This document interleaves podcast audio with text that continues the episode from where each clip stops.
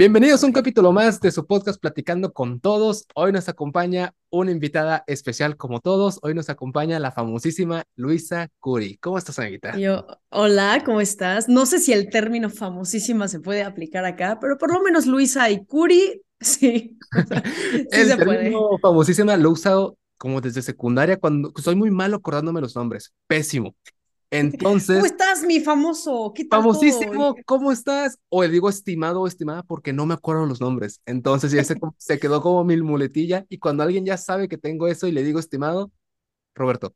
Ah, huevo, Roberto, gracias. Sí, me acordé que cuando dices eso porque no te acuerdas del nombre. yo, gracias. Entonces es el famosísimo. Y tú, gracias. Sí, sí, ya, o, o también puedes aplicarla de o sea, si quieres que hacer que la otra persona se, se sienta mal, es como si ya no te acuerdas de su nombre, puedes llegar y, ¿qué onda, Tocayo? ¿Cómo estás? No sé qué, bueno, gusto verte. Y la otra persona va a ser como, ¿Tocayo? Y no, pero no, sé, no, no, se llamaba de otra manera y ya lo, eh, lo sacas de conflicto a la otra persona y no tanto a ti, y ya pues como que, como que ayuda para, sí, pues, para, para tú quedar bien. Sí, sí, sí, o el famosísimo, muchos se ríen, famosísimo, ¿de qué? Pero ya se quedó como que el, ah, no se acuerda mi nombre, es el, ah, pues nomás, estás bien guapo, guapa, lo adaptas a la situación sí, claro. Entonces te voy a explicar las reglas por primera vez y para los que nos escuchan también la primera vez. Es una entrevista plática, se hace la combinación de los dos. Vamos a conocer a Luisa detrás de la cámara, quién es como persona, sin entrar chismes, polémicas que te puedan meter en problemas a ti o a mí. Entonces me gusta siempre empezar con la, la pregunta de ¿quién es Luisa Curi detrás de la cámara?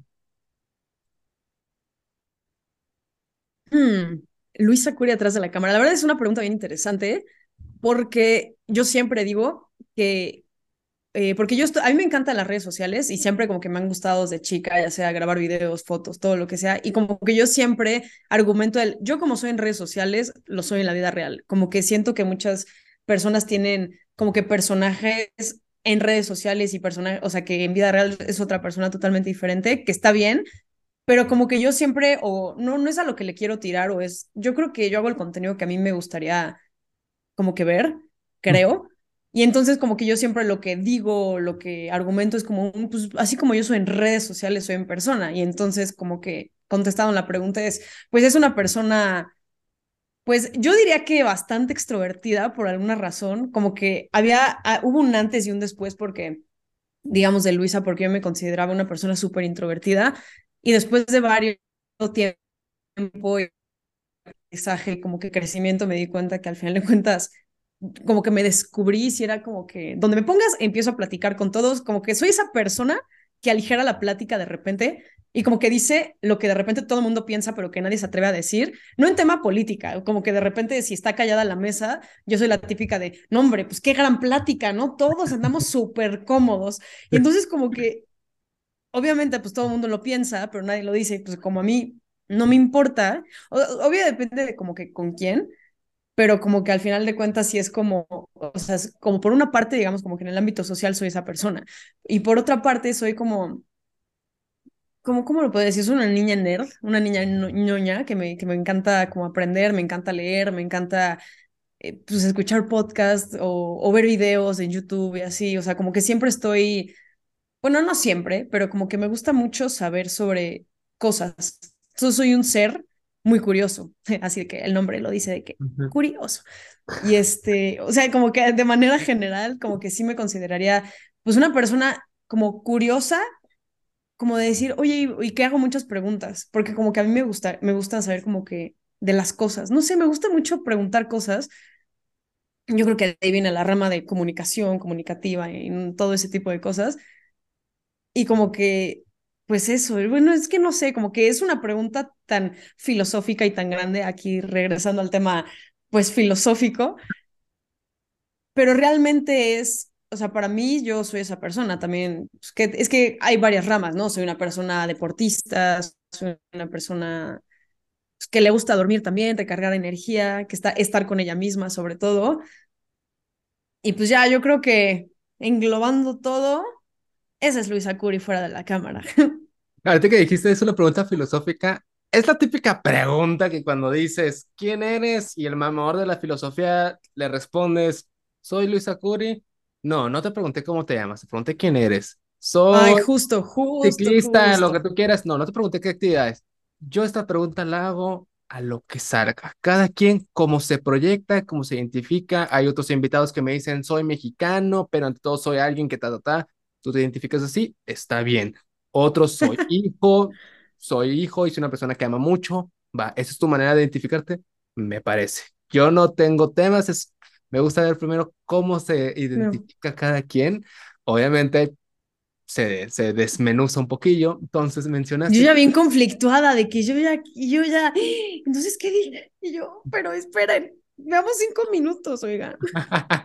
entonces, dices que es una persona muy extrovertida actualmente, sin embargo, antes no lo eras, un poquito. Sí. ¿Cómo eras de niña? ¿Cómo era Luisita? Híjole, ¿de qué edad estamos hablando más o menos? Porque Ahora sí, ¿qué, a partir de cuándo, de qué edad se considera niña? Igual, buena perspectiva. Fíjate que detrás de cámaras, ves que te andaba contando de otros que he entrevistado. Entrevisté a, un, entrevisté a uno que es un doctor en filosofía, ¿no? El Fer Bustos. Le pregunté la misma. saludos. ¿Cómo eras de niño? Me contestó algo que dije, verga, ¿qué pregunté? Porque es doctor en filosofía, ¿no? Pero entre las cosas que entendí era, es que en la infancia realmente no te acuerdas de cómo eras de niña porque lo que te dicen que eras fueron tus papás y tus filtros son tus papás. Quizás eras un poquito traviesa, pero tu mamá te lo decía, tu mamá es un, ay, eras traviesa, quizás mm. eras un desmadre, pero está el filtro de soy papá, yo te veo bien. Entonces, tu infancia vamos a agregarlo antes de adolescencia y de lo que crees que te acuerdas o lo que te hicieron percibir cómo eras, cómo eras de niña. Mira, lo que yo te puedo decir es que como yo de pequeña eh, grabé, mi mamá tenía una videocámara y yo agarraba esa videocámara y yo grababa videos.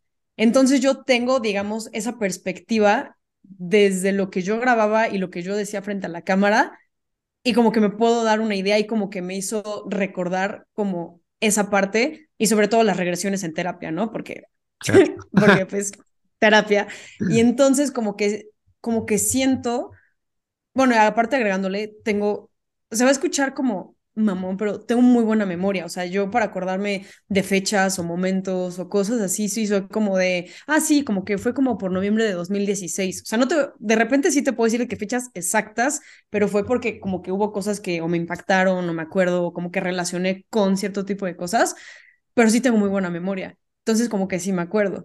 Entonces, como que hay momentos, bueno, agregándole que pues todos los videos que yo hice por mi cuenta, casi como tipo youtuber, bloguero o lo que sea, como que sí, al verme, sí era como de, ah, claro, sí me acuerdo y yo me acuerdo de cosas que yo pensaba en esos momentos, ¿sabes? Entonces como que no, o sea, digamos, mi respuesta va a partir de lo que neta yo sí me acuerdo y desde lo que, o sea, me, no desde lo que me dicen mis papás, o sea, porque digamos, mi mamá sí me decía como, este, porque yo crecí en casa de mis abuelos, o sea, mi mamá este, se divorció, lo que sea, entonces yo crecí con mis abuelos. Y como que, pues yo era una niña como eh, así, con un mal genio, con un mal carácter, o sea, sí me acuerdo que como que como que me daba, ¿cómo, cómo decirlo? Como mucha, como al público, como que me daba como que mucha ansiedad y mucho como que coraje interno, como que pedir cosas y como que si estaba mi mamá era como esta parte de, no, pídelo tú o ayúdame, pero era como un conflicto raro como conmigo, pero cuando yo estaba sola, como que si era más como, pues voy a grabar videos o voy a pintar o voy a hacer esto, porque tengo varios videos en Instagram míos donde estoy como en una mesita y así de que, hola, soy Luisa Cúrico Segarten y lo que sea. Y pues la verdad, una niña pues bastante, voy a decir como chistosa, pero como que vas a, si entramos de que no, a ver cómo defines chistosa, ¿no? O sea, como que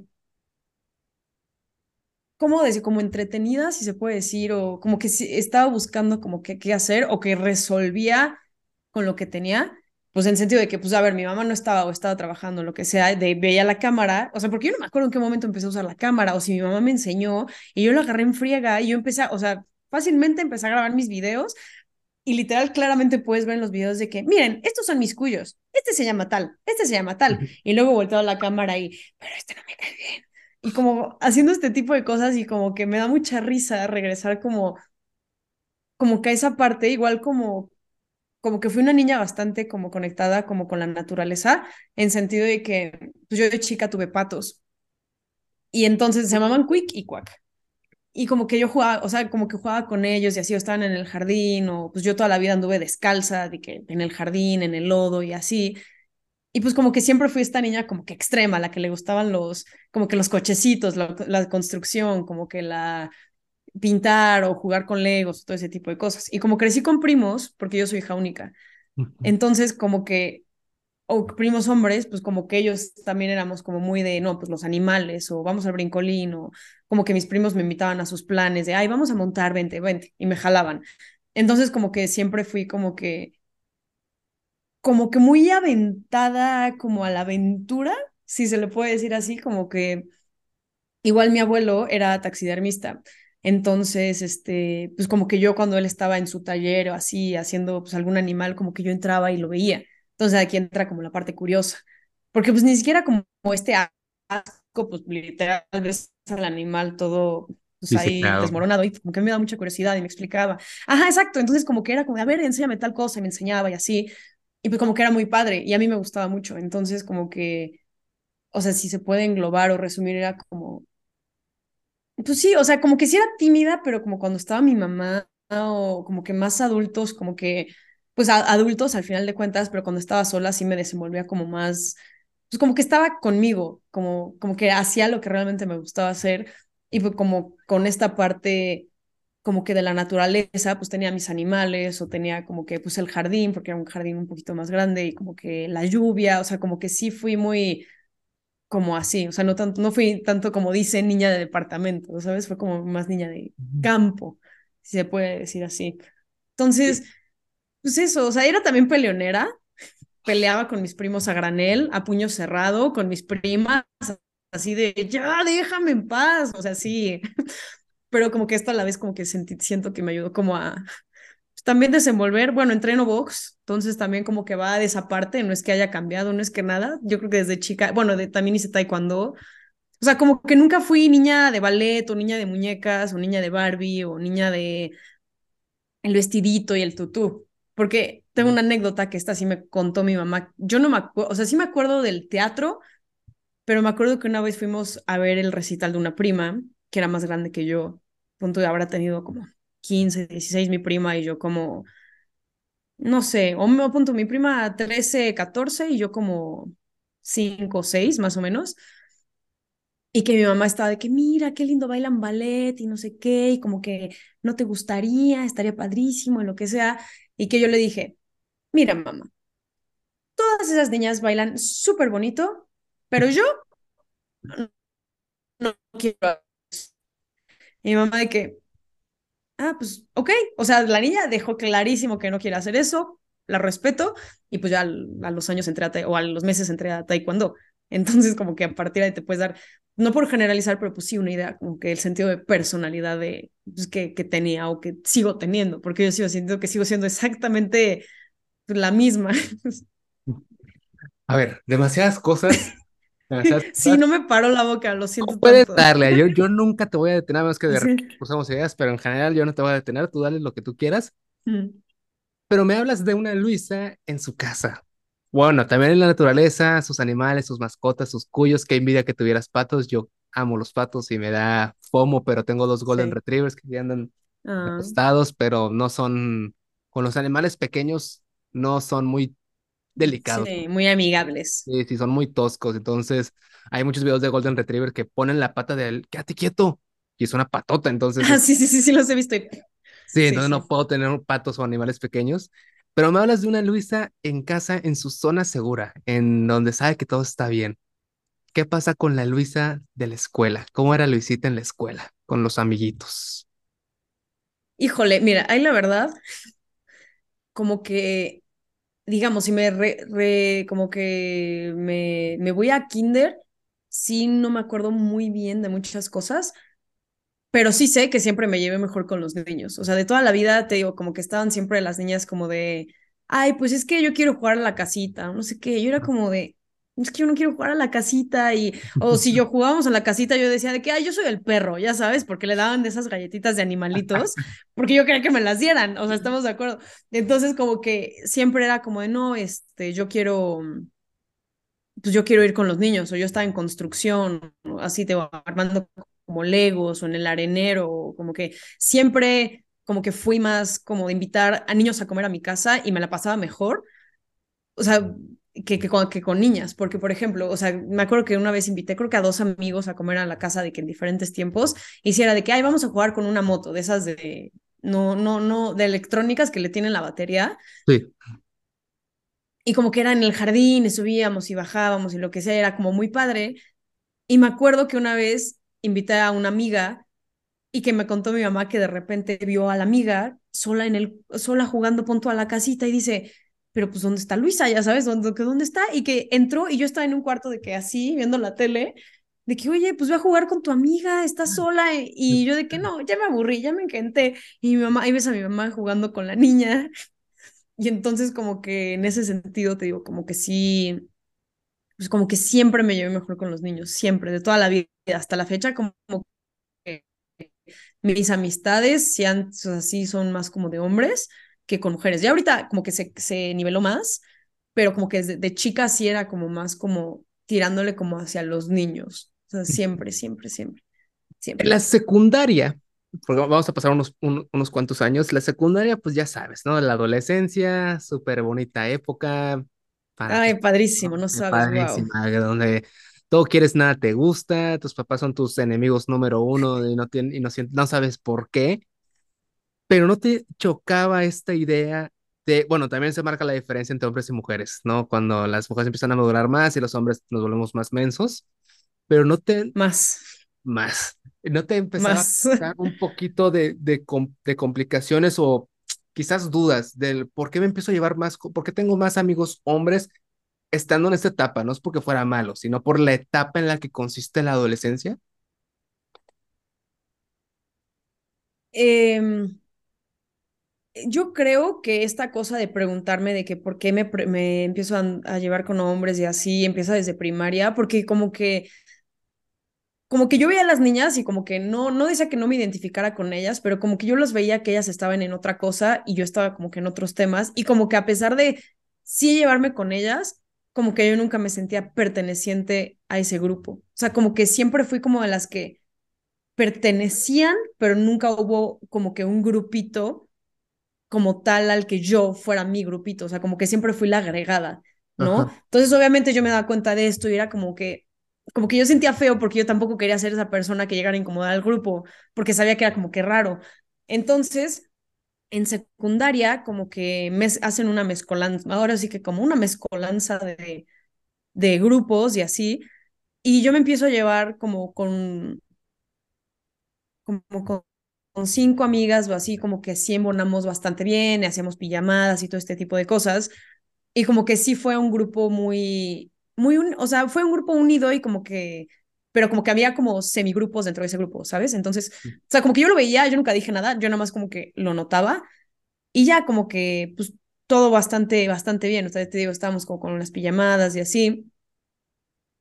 Pero pues obviamente en esta etapa, en, como que sí era pues como que una, mm, no sé si decirlo pues como mujer o sobre todo como adolescente, porque a ver, yo también soy una, o sea, yo siempre he sido como, como que desde chica yo siempre fui como que niñota, ¿sabes? Como que fui de la, siempre de las altas o como que fui como grandota, no sé cómo explicarlo, como, como que más grande, porque ya sabes, todas mis amigas de que súper palitos y así, de que de este ancho y lo que sea, y como que yo siempre fui como que la grandota, no porque estuviera gorda ni nada, sino porque estaba como fuerte, como, como tosca. Entonces, como que la adolescencia, yo pues, ya tenía estas ideas como, o sea, me he dado cuenta de como mi complexión, si se puede decir así, pues como que desde primaria. Entonces, como que obviamente, pues yo, como que me empiezo a comparar de cierta manera como con las niñas y decir que, pues, ah, es que yo no soy como ellas o yo no soy como que así. Como que no hubo nada que, o sea, yo dijera de nada, pero como que yo ya tenía estas ideas de, yo sé que yo en temas de complexión, cuerpo, pues no soy igual. Entonces, cuando tú llegas a secundaria, donde es la etapa del renacuajo, como dice mi mamá, en la que pues, todos estamos de que con un ojo más grande que el otro, con la oreja así, con todo, con, con, pues, con las hormonas a tope y lo que sea. Y pues obviamente, pues como que te das cuenta o empiezan las inseguridades o es cuando los hombres empiezan a decir o, ay, mírala a ella o lo que sea. Y entonces fue como, como que a mí me daba mucha inseguridad, pues sobre todo como que, pues todo, digamos, pues, todo, ¿no? De que todo el cuerpo, entonces como que empiezo a, pues como que a usar muchas sudaderas y así, como que yo era como, no me vean, no quiero como que, como que yo me, sentía muy incómoda. Y pues obviamente empieza como que esta etapa, como que las niñas populares o las niñas fresas o así, como que les empiezan a hablar, pues niños más grandes o como que empieza esto, no de los novios, pero como que el, como que las empiezan, pues sí, como que te empiezas a dar cuenta de que ahí está súper bonita, ajá, como que el cortejo sin ser, pero pues empiezas a dar cuenta de que, pues de estos como, pues grupos de, pues como que quiénes son o los populares o quiénes son como los rechazados o quiénes son los que están como, ah, como apartados y lo que sea. Yo siempre fui del grupo de los apartados, de, ya sabes, como que de los de allá que están, ah, sí, X, y pues ya, entonces como que, o sea, como que siempre fue como, o sea, tenía como que mi grupo de amigas y pues con ellas estaba súper bien, pero como que a la vez todas nos sentíamos como que ese grupo como fuera de, como, como que rechaz, de rechazadas, pero sin ser las rechazadas, sino éramos como las X, ¿sabes? Como que el grupo me.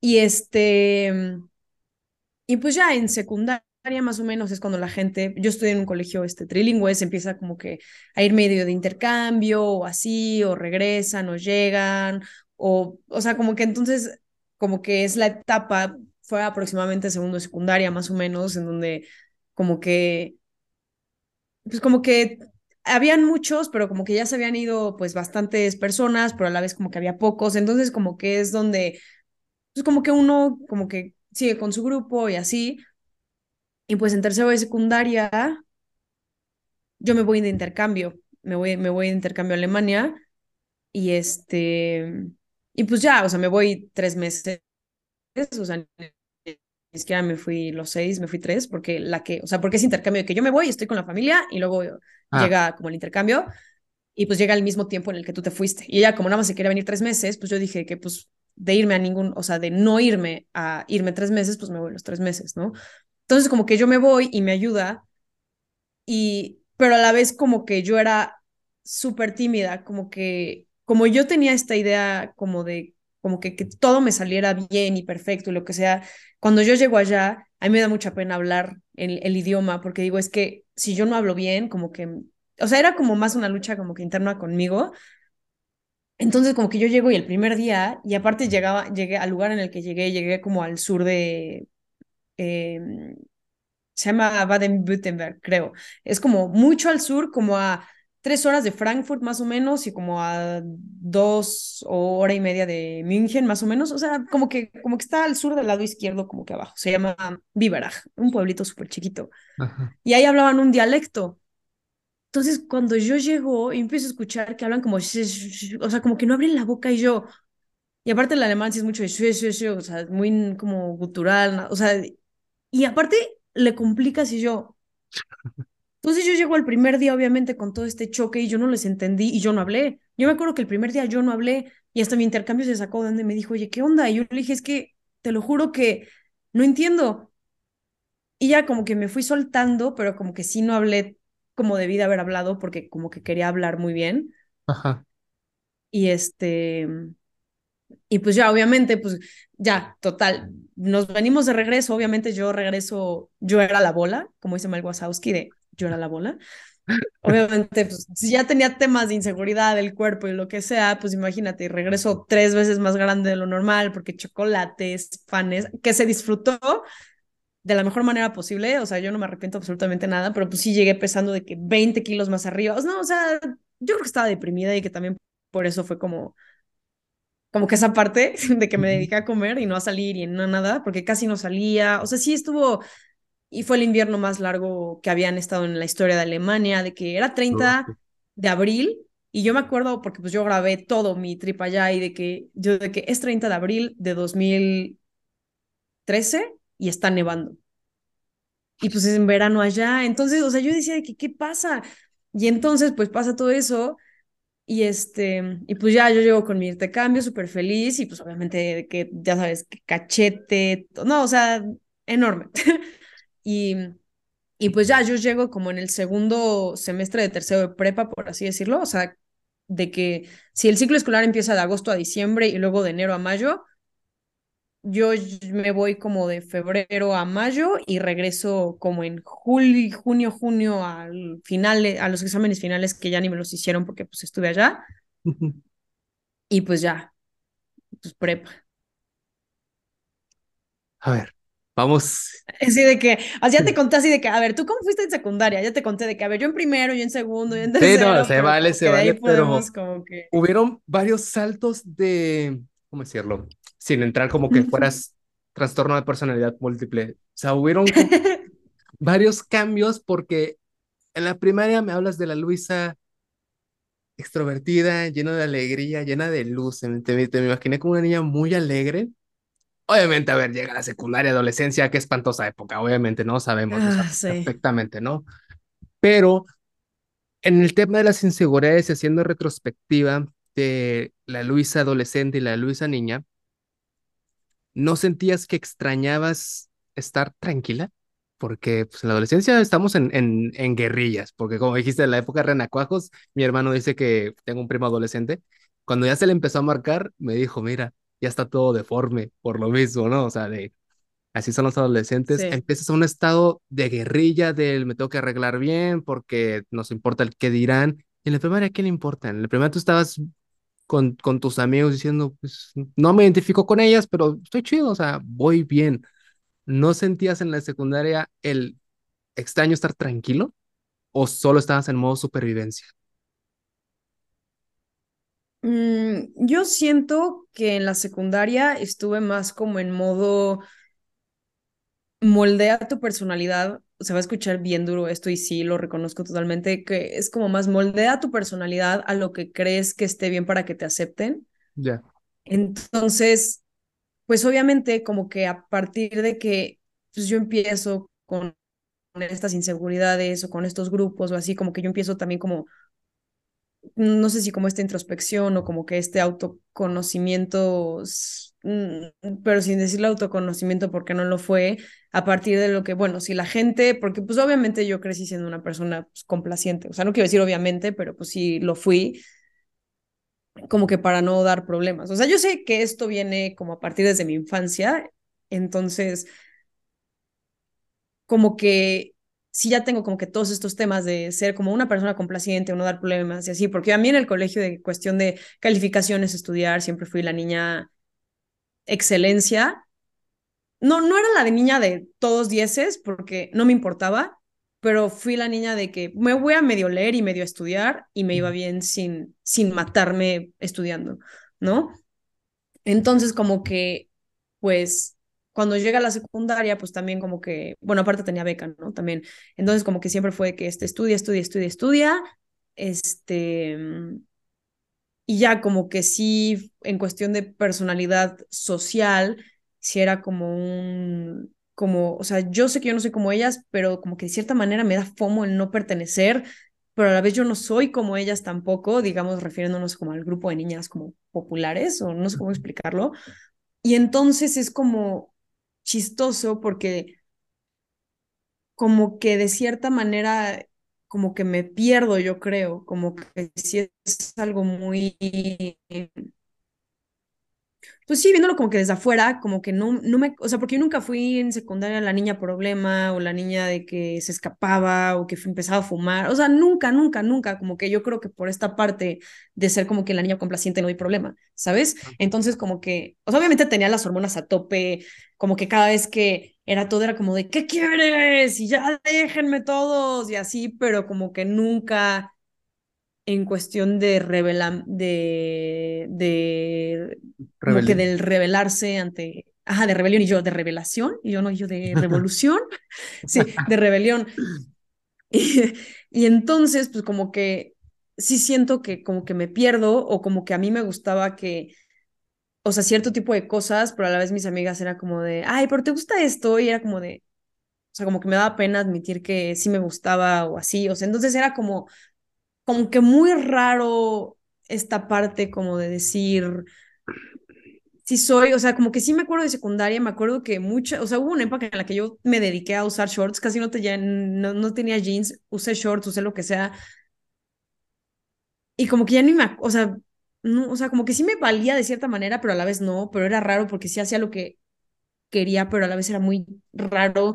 Entonces, no sé, como que si pusiera una palabra o si buscara una palabra para definir mi secundaria o esa etapa de, pues esa etapa al final de cuentas la diría como, o me pondría a mí como, pues una etapa extraña, una etapa como de, como fantasma, como transparente, pero a la vez como de, de perdición, o sea, de perdición, de, del perderse a uno mismo. Y pues como que sí, o sea, o como que empezar como que a, a, a, a yo perderme como que dentro de esta como, como, no haz lo que las personas te dicen que hagas, pero tú ve lo que a ellos les gustan y tú moldea tu personalidad para que a ti te acepten. O sea, sin decirlo como en voz alta. Entonces, obviamente, cuando lo dices así, dices, Madre Santísima, pero pues obviamente yo era como, yo creo que es un mecanismo de defensa o lo que sea. Y pues al final de cuentas era pues esta etapa de pues autodescubrimiento, de decir quién soy, lo que sea, pero más que descubrir el quién era yo, como que fue como cavar un hoyo y decir, no, quién no soy yo y sé esa persona, ¿no? Entonces como que sí fueron, no Dark Days, porque para Dark Days, es como de, ay, Luisa, lo que te espera. O sea, pero como que sí, como que recuerdo que sí fue más como, como así. Si pudieras platicar con la Luisa adolescente, cinco minutillos, de darle un consejo, ¿qué le hubieras dicho? Mm. Primero que nada, yo creo que llegaría a abrazarla. Le diría de que, ven, no pasa nada, vas a encontrar a tu gente.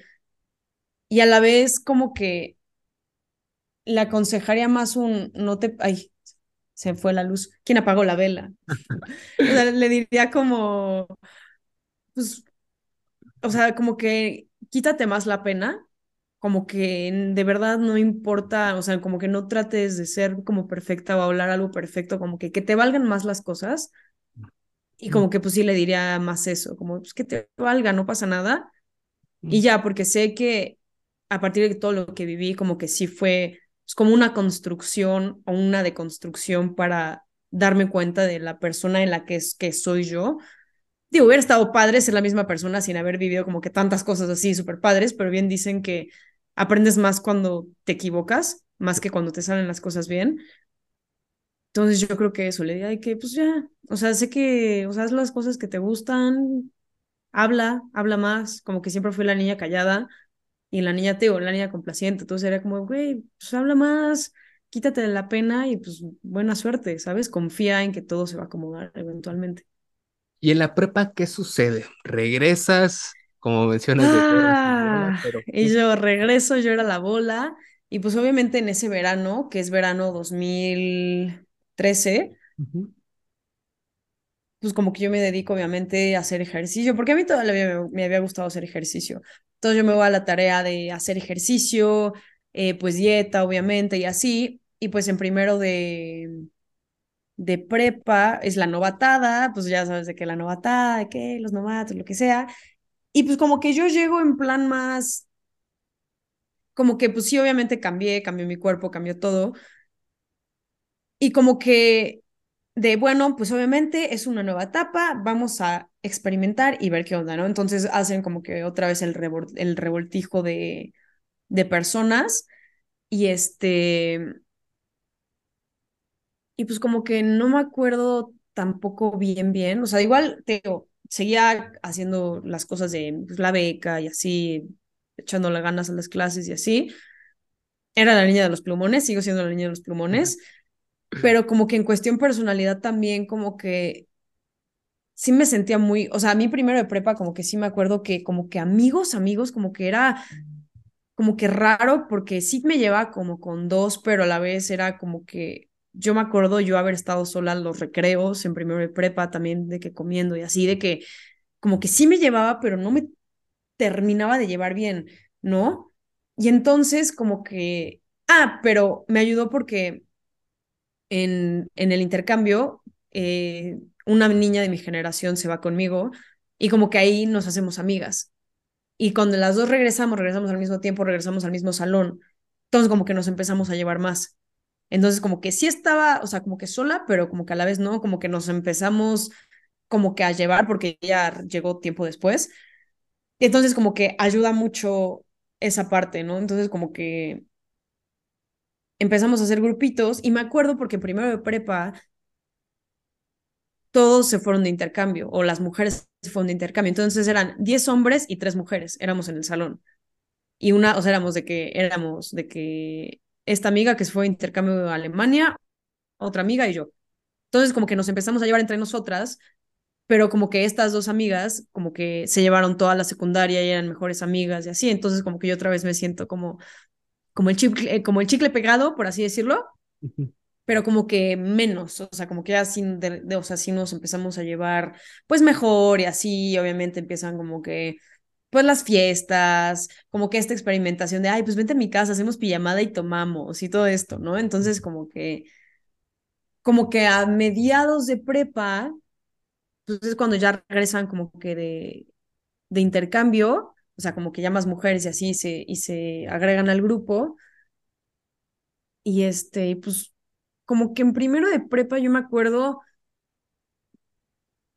o sea, como que yo medio caí como que en una obsesión como con la comida, no, o sea, no sé si decirte como trastorno alimenticio, porque, o sea, tal vez sí, porque existen muchos trastornos alimenticios, no solo de que anorexia, bulimia, vigorexia, o sea, hay como subramas y subcategorías dentro de eso, pero sí me acuerdo que estaba muy obsesionada como con todo este tema de dietas y así, como que me tomaba fotos, no diario, pero sí como una vez a la semana, antes y después, y como que anotaba en una libreta de que, a ver, si esta semana pesas esto, la próxima vas a pesar esto, o sea, entonces como que sí me acuerdo que sí era una obsesión muy grande como con la comida, y como que en conflicto también como que como que empiezo como que a caer, mm, mm, como no conflicto con la comida, pero como que sí, como que una relación como que extraña, como que me acuerdo que yo todo el día, o sea, ubicas esas como cajitas de chicles, de los chicles verdes que se llaman Double Mint o Double Mint, o, que son como, ay, no tengo acá una, pero que son como una cajita verde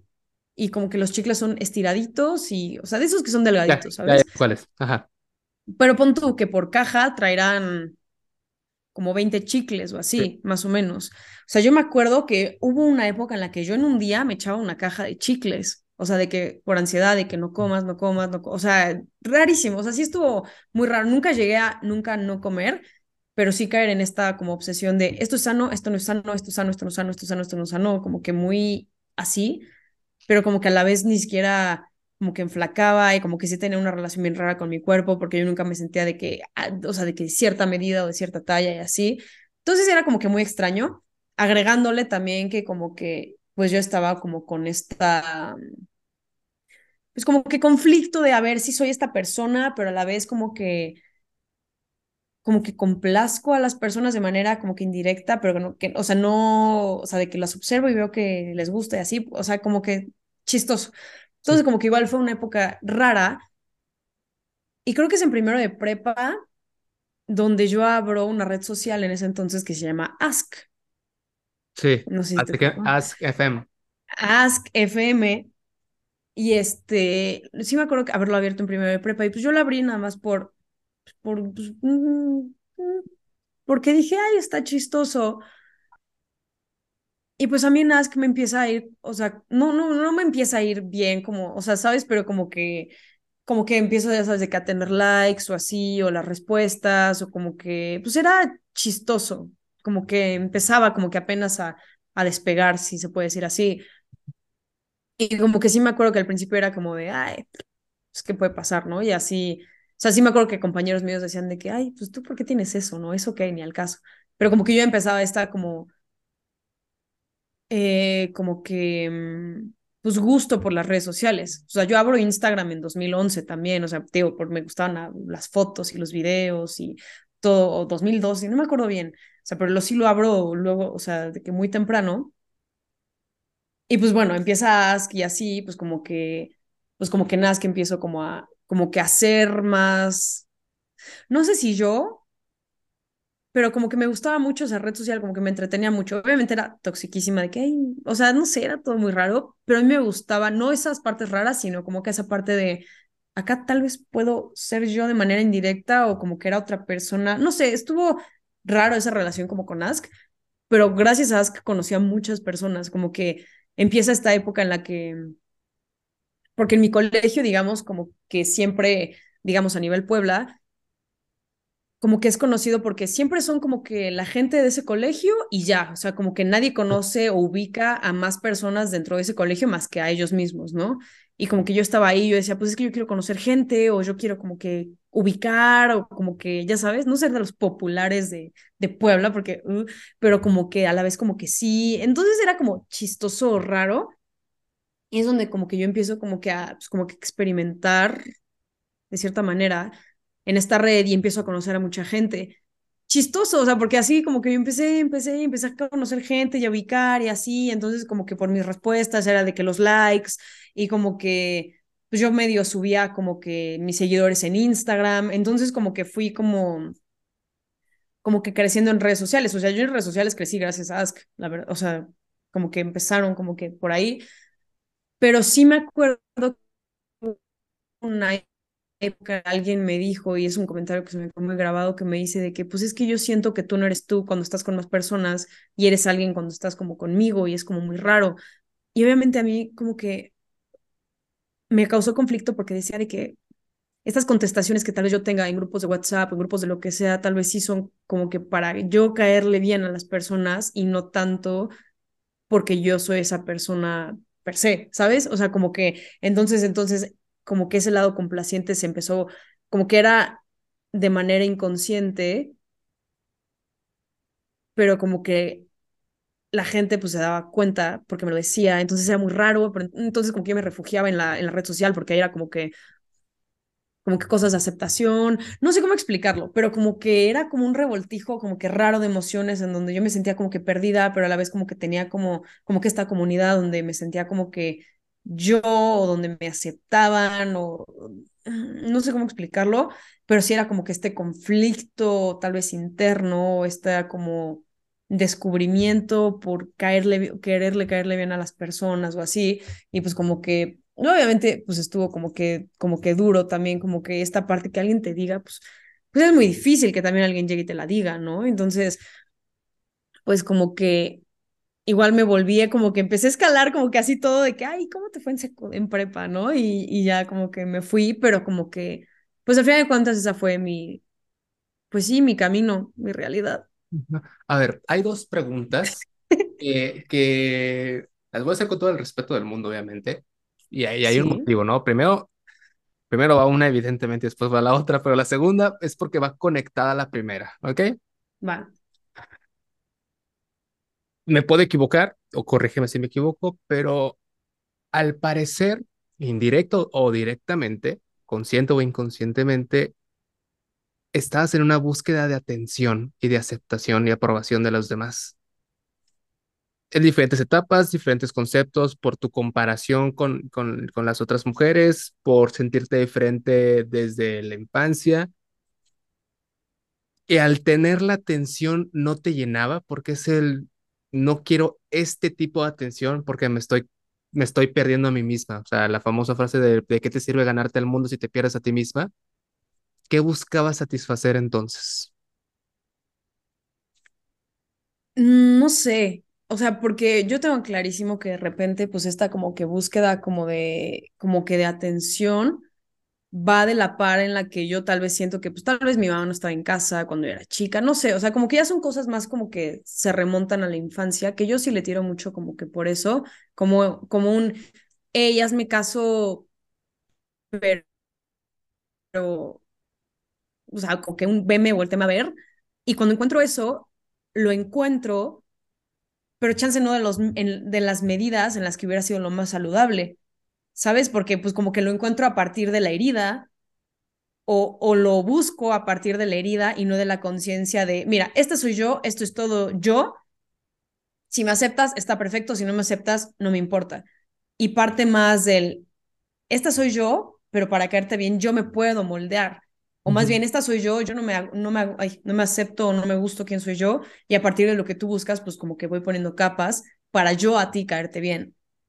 Entonces, como que pues no sé qué buscaba pues yo creo que el, tal vez pertenecer, yo creo que era mucho eso de que tal vez el sentirme parte de algo, porque la constante de mi vida siempre ha sido de que no, pues, o sea, sí, pero como que no, o sea, como que yo me sentía parte como que fuera de, ¿no? Entonces yo creo que este era un momento con, como para yo decir, yo me siento parte de, y esto está padre, como que la gente me busca por esto, no, no era por la cosa correcta, pero te insisto, como que era a partir de, pues de la, o sea, pues sí, de la Luisa que estaba buscando como, pues esa atención de, pues, de tal vez que no se le dio, ¿sabes? Entonces como que por eso fue como esa, pues como que podría decir, como ese camino o esa como, pues aprendizaje, porque obviamente me, me dolió cuando me lo dijeron y fue como de, mm, o sea, sí, pero pues voy a seguir siendo, o sea, me funciona, me funciona, ¿sabes? Exacto, entonces como que obviamente pues es como, pues muy raro y esto fue como en finales de primero de prepa y todo segundo de prepa más o menos, o sea, como que sí, de que 16, 17 años sí estuve como que en este, como que lucha rara, extraña, o sea, sí, chistoso. Aparte, pues empieza nuevamente en segundo de prepa o hasta en tercero de que, ¿qué vas a estudiar? ¿Y, qué vas a hacer de tu vida? ¿Y qué vas a hacer todo? Y era como de... Y empiezan las presiones y ¿qué vas a decidir? Porque yo era la niña, yo no tengo idea qué quiero estudiar del segundo de prepa. Y era como de... La pregunta de la universidad es parte de Aguántame, no, te me adelantes, que también quiero a esa parte. Va. aguántame. Continúa. y tú, wow, Sí, te me estás adelantando. Ah, te, te, contesté la primera pregunta, sí, ¿no? Sí, sí me la contestaste. Ya iba la conexión con la segunda. ¿No crees que es muy duro que, por ejemplo, yo como hombre, yo no pasé nada de eso? Del, por ah. ejemplo, regreso del seminario, yo me voy en prepa, en primero de prepa un seminario, regreso, yo estaba en la escuela, pues en la, la top de, de Tabasco, ahí con, con nuestra amiga en común. Crecemos en el típico estereotipo del grupo de los populares, se ve remarcado. Entonces, y lo que hagas te va a condenar toda la vida porque en Tabasco, pues pueblo chico y al final de todo, todos te ubican. Por ser de esa escuela, todo el mundo sabe quién eres y si eres de este grupo, todo el mundo sabe quién eres. Entonces, que yo empiece a ser el niño religioso en la escuela laica de los, del grupito conocido, como que, güey, ¿qué pedo? Pues empezó a valer madres, eventualmente mi formación fue así, y mi hermano me ayudó mucho del, güey, no pasa nada si eres diferente, ¿no? Siempre tuve ese apoyo de mi hermano. Y en general con otros gustos siempre fui diferente. Entonces, vecino, entonces, este, pero el resto de la prepa como el seminarista y yo llegué como si nada entre las preguntas de mis amigos, güey, ¿qué pedo, güey? Esto, oye, en la fiesta me habían tomado un vaso y es el, güey, ¿qué no es pecado? A ver, no, no tuve ese, me tienen que aceptar ahora, ¿cómo le hago? O sea, tranquilo, que el físico, algunos amigos embarnecieron, como dicen los señores, engordaron un poquillo, otros empezaron a hacer ejercicio, otros nos quedamos igual, pero pues no pasaba de eso, daba igual, nuestro conflicto nada más era a ver quién bebe más porque estás en la época de la prueba. Pues era nuestro conflicto. Sí, claro. Como hombres, solo eso hasta y no pasa de eso y que no piensen que soy un pendejo. Bueno, más. Ya. No sé si generalizarlo porque te digo, como yo estoy hablando desde mi perspectiva y como que mi historia, pues no se puede generalizar.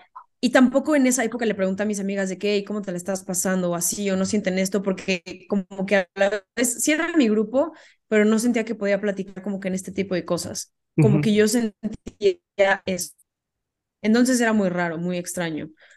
Entonces, como que, pues no sé si ellas también estuve, o sea, como que vivieron esto o solo fui yo. O sea, te puedo hablar desde mi punto, obviamente es, es horrible, es horrible vivir esa etapa y decir como que, pues desde toda la ideología o desde una sociedad pues, con comportamientos normalizados o machistas o lo que quieras, en los que la mujer a cierto tipo de edad se tiene que ver así, así, así, o tiene que complacer a este tipo de personas, o tiene que, que como que verse bien para un ajeno, ¿no? O sea, ya como que siento que ahorita como que se ha ido como que rompiendo un poco más por como que la misma cultura y todo, y rompiendo de cierta manera, como que ciertos estigmas o ciertas costumbres o lo que sea, pero como que...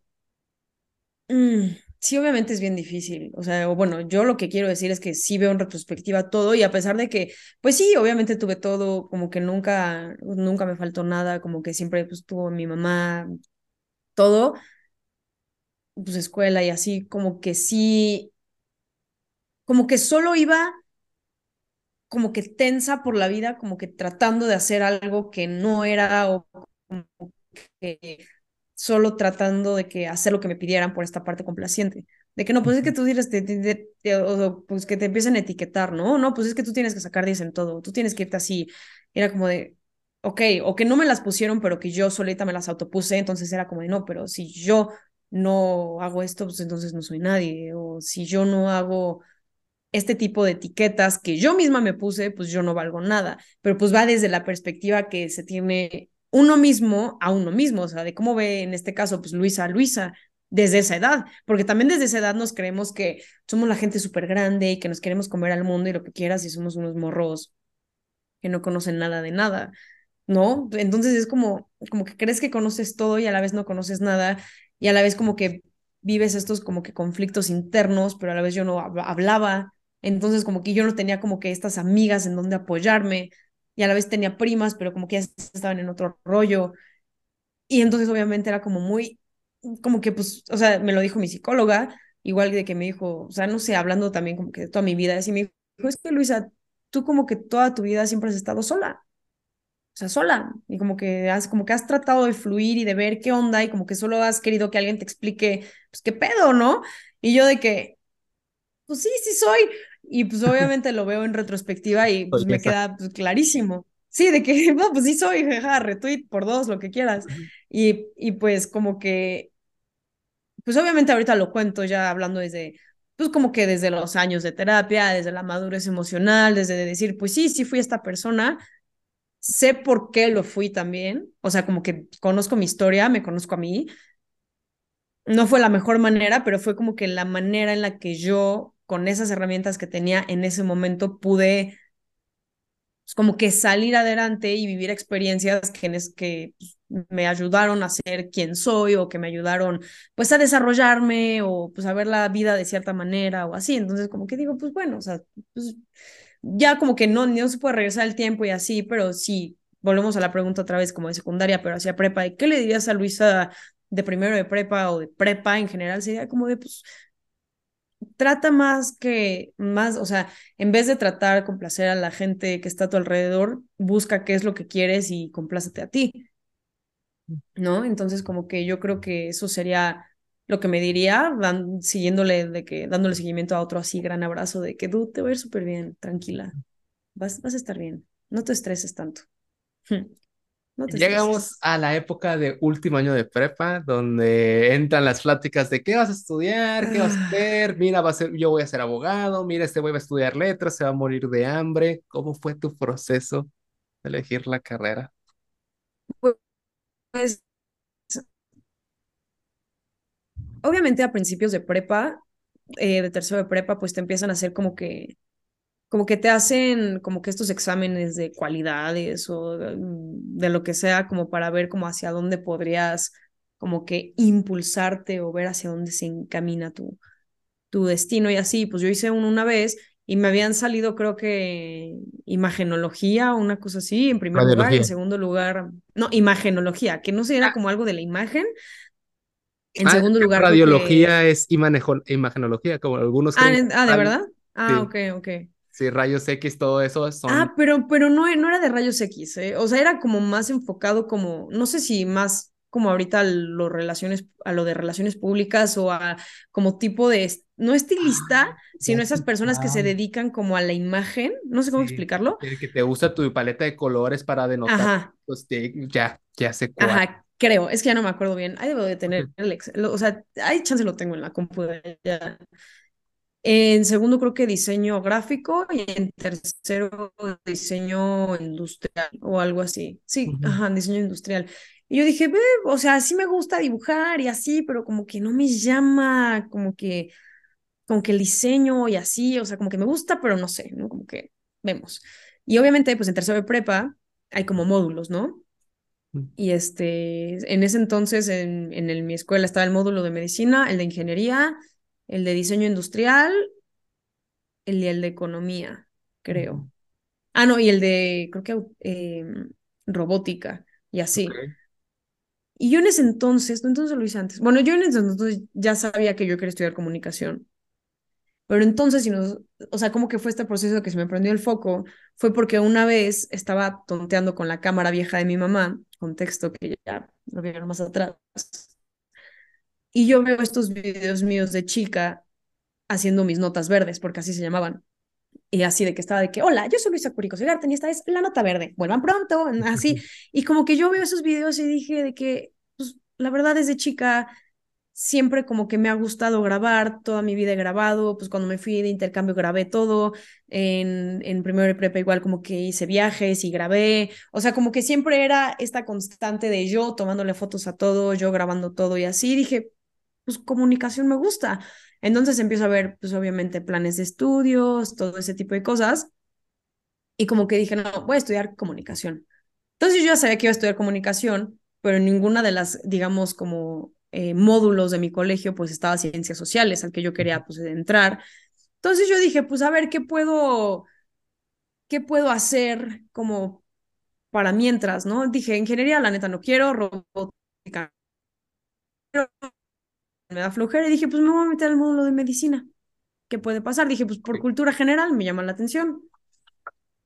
Y entonces, pues me meto al módulo de medicina y pues la verdad me encanta también. O sea, porque yo tenía esta idea de que yo la neta medicina yo no quiero, no sé qué, y me hice esta idea de que yo medicina no quiero, o sea, yo sé que yo no voy a estudiar medicina, pero pues yo la verdad, o sea, en el módulo de medicina era muy buena y te digo, como que me gustaba y como que esta parte de todo aprender y así, subir y bajar y todo, como que, pues sí me gustaba mucho.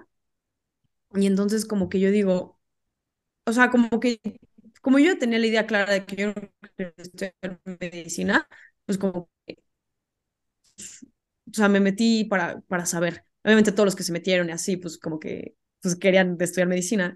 Sí. Pero pues yo fue como, pues, pues, estoy aprendiendo y así. Obviamente, a mí me dieron mención honorífica en el módulo de medicina al momento de, de los de los, este, de la entrega de diplomas así de tercero de prepa, que bien sí puedo estudiar medicina, porque la verdad sí me gusta mucho, me encanta ver videos de, de cómo exprimen granitos, de cómo abren, de cómo ven, o sea, la verdad sí me gusta bastante. Yo, o sea, sí pude haber estudiado sin problemas, pero como dice una amiga, yo creo que me faltó más amor como hacia la materia como tal, y porque creo que comunicación sí, como que sí ganó, o sea, ¿sabes? Como que sí, o sea, como que muy como diferentes, pero como que sí le ganó la, la, pues como que la comunicación.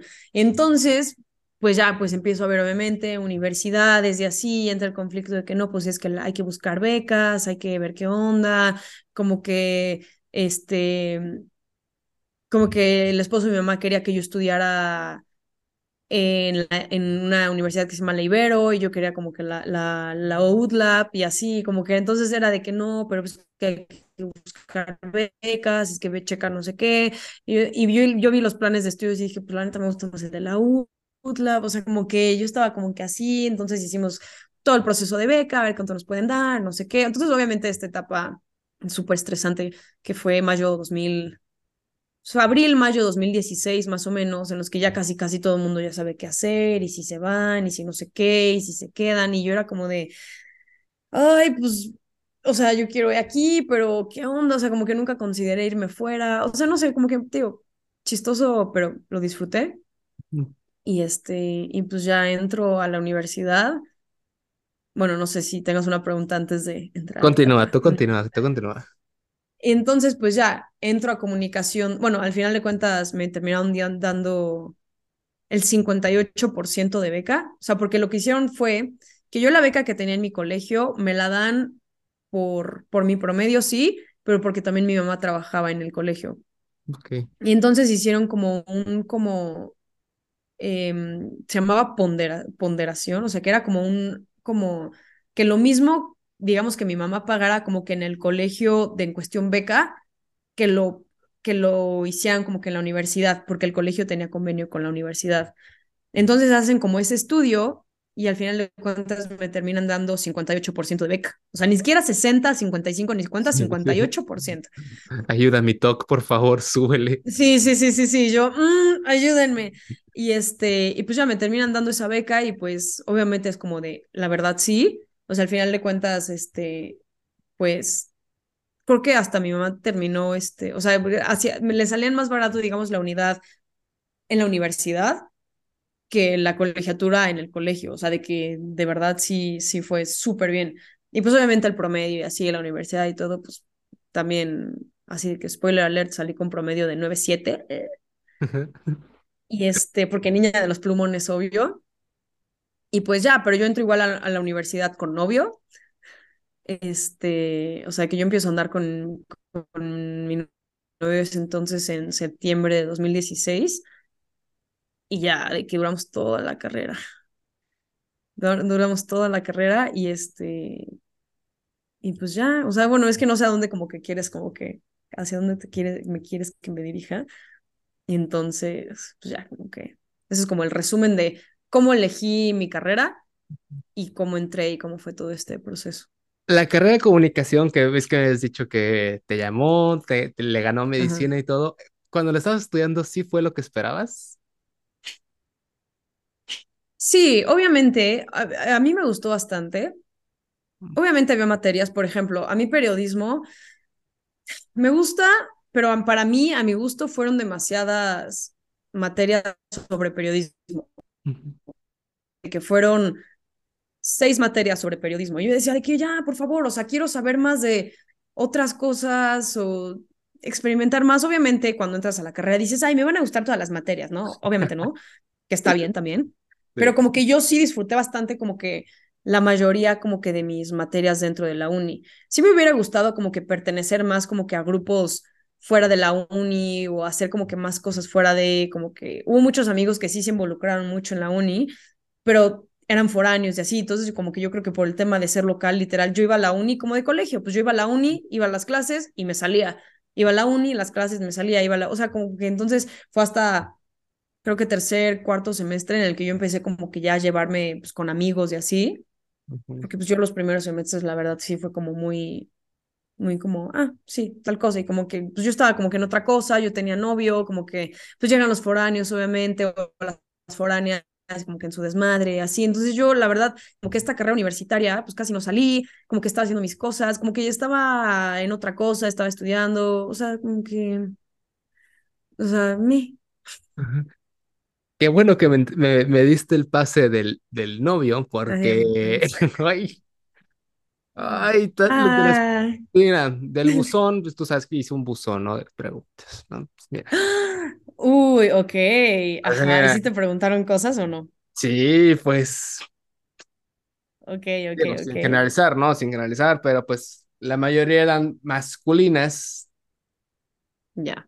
Entonces, pues muchos tienen ciertas curiosidades. Que obviamente se filtra todo, ¿no? A ver, a, ver, aborigen, no voy a preguntarle esto, respeta a la dama, o simplemente un, ¿para qué lo quieres saber? ¿No? Hay cosas que sí, hay cosas que no. Sí, sí, sí. Pero a mí me gusta llevarlo de una manera más orgánica, ya sabes, filosófica y sobre todo mamadora. Claro, obvio. ubicas, así es. porque mi mamador favorito soy yo. ¿Ubicas los famosísimos lenguajes del amor? Sí, sí los ubico. Bueno, para los que no saben, ah, hay cinco lenguajes del amor. Palabras de afirmación, tiempo de calidad, actos de servicio, regalos y contacto físico, entre paréntesis, no son cochinadas, échenle ganas, ¿no? A Luis Sakuri, ¿cuáles son los lenguajes del amor que le gusta dar? Gran paréntesis, gente, no solo estos lenguajes del amor son a tu pareja, ¿no? Entra familias, amigos, mascotas, el lenguaje del amor es universal. ¿A cuáles a Luis Acure le gusta dar?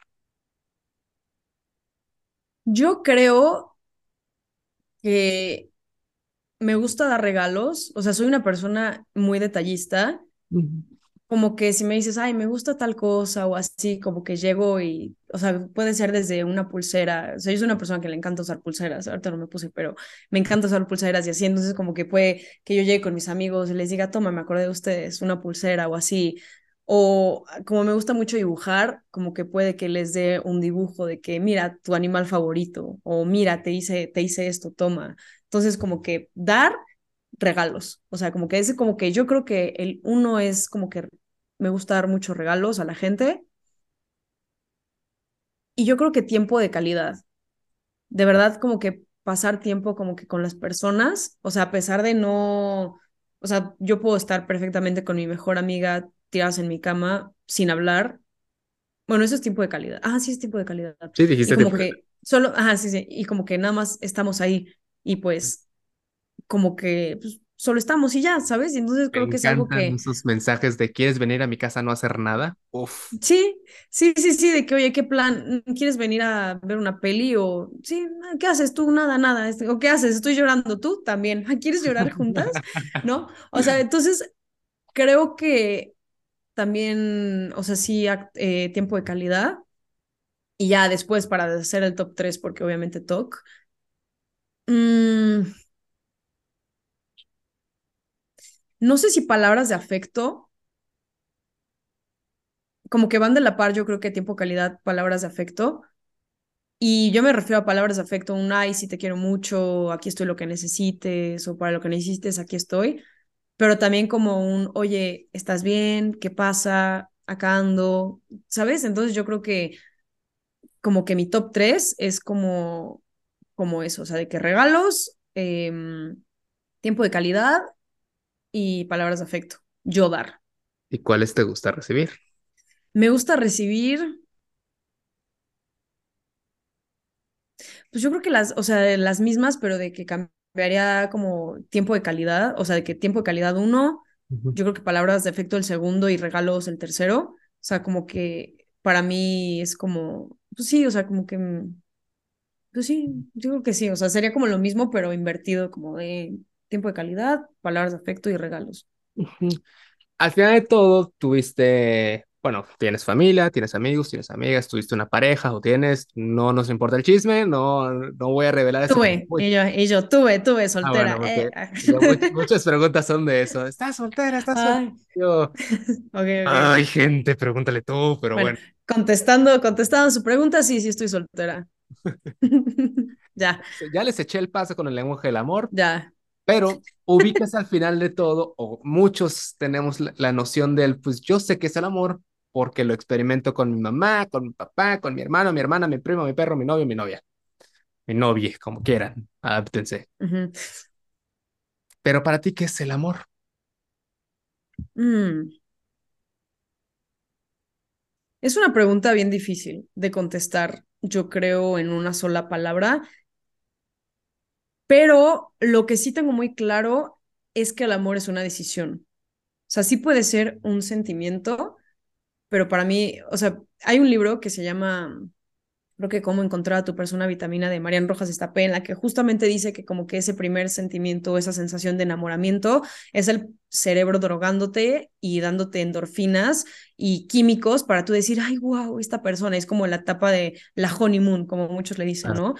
Y al final de cuentas es cuando, cuando se acaba esa etapa y pues entras en esta etapa de ver a la persona como realmente es y es cuando empiezan como que estas peleitas o estas cosas en las que dices, mm, ¿qué onda? O sea, pero al final de cuentas ya las tenía esta persona, pero no las podías ver porque pues tú lo, lo adornaste o, o la idealizaste o lo idealizaste o le idealizaste. Entonces, para mí, esa parte pues sí es una decisión. Es como yo, a pesar de todo lo que tú tienes, a pesar de todas tus, eh, pues a pesar de todos tus defectos o a pesar de todo esto, yo decido estar contigo.